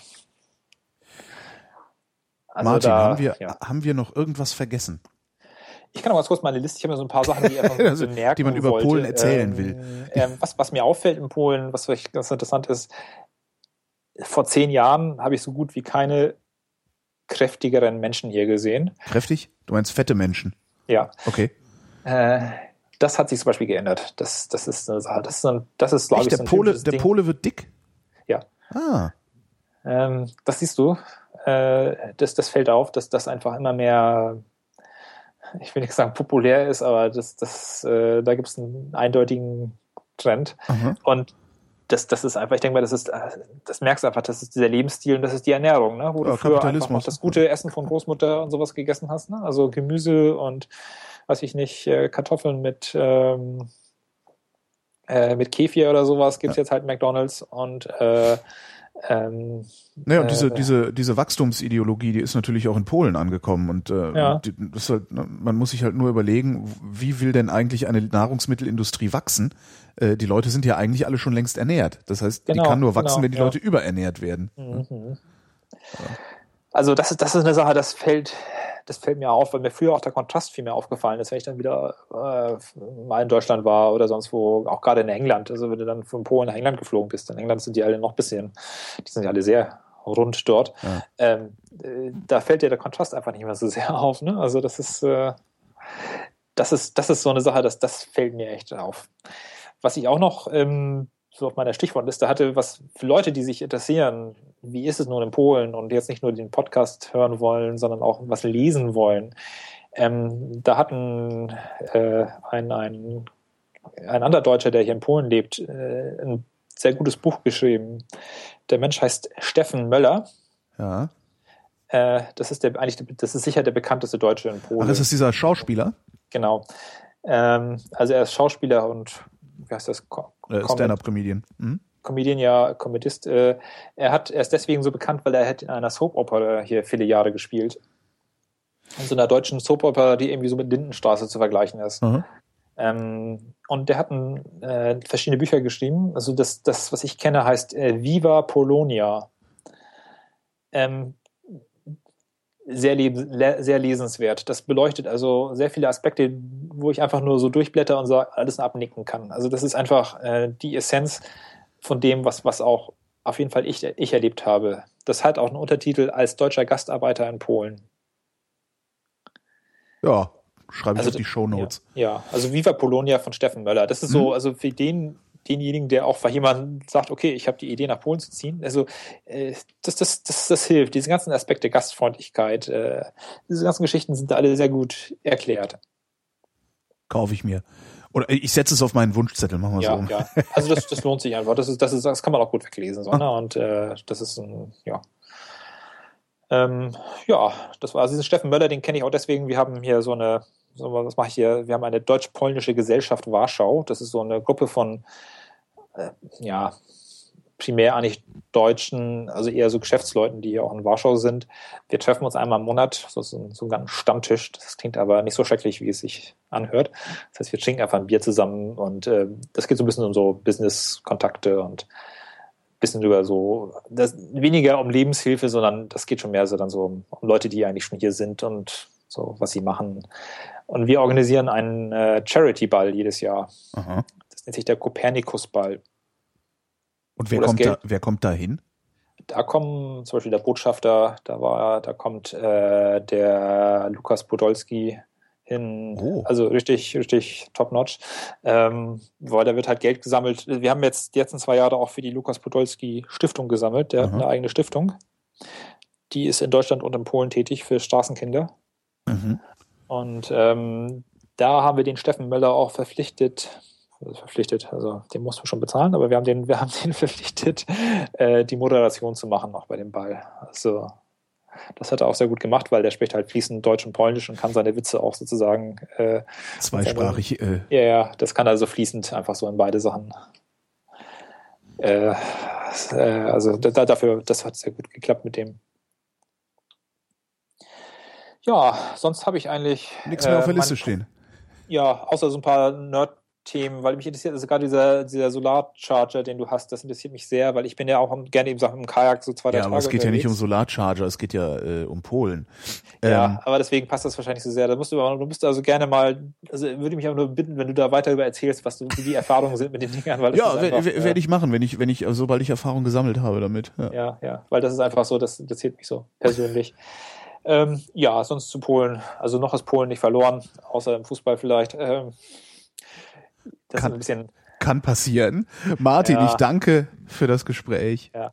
Okay, ja, vielen Dank und dann auf Wiederhören. Das war, Martin, das war Martin Pape, der lebt in Warschau und ich bin Holger Klein und lebe in Deutschland, in Berlin und danke für eure Aufmerksamkeit.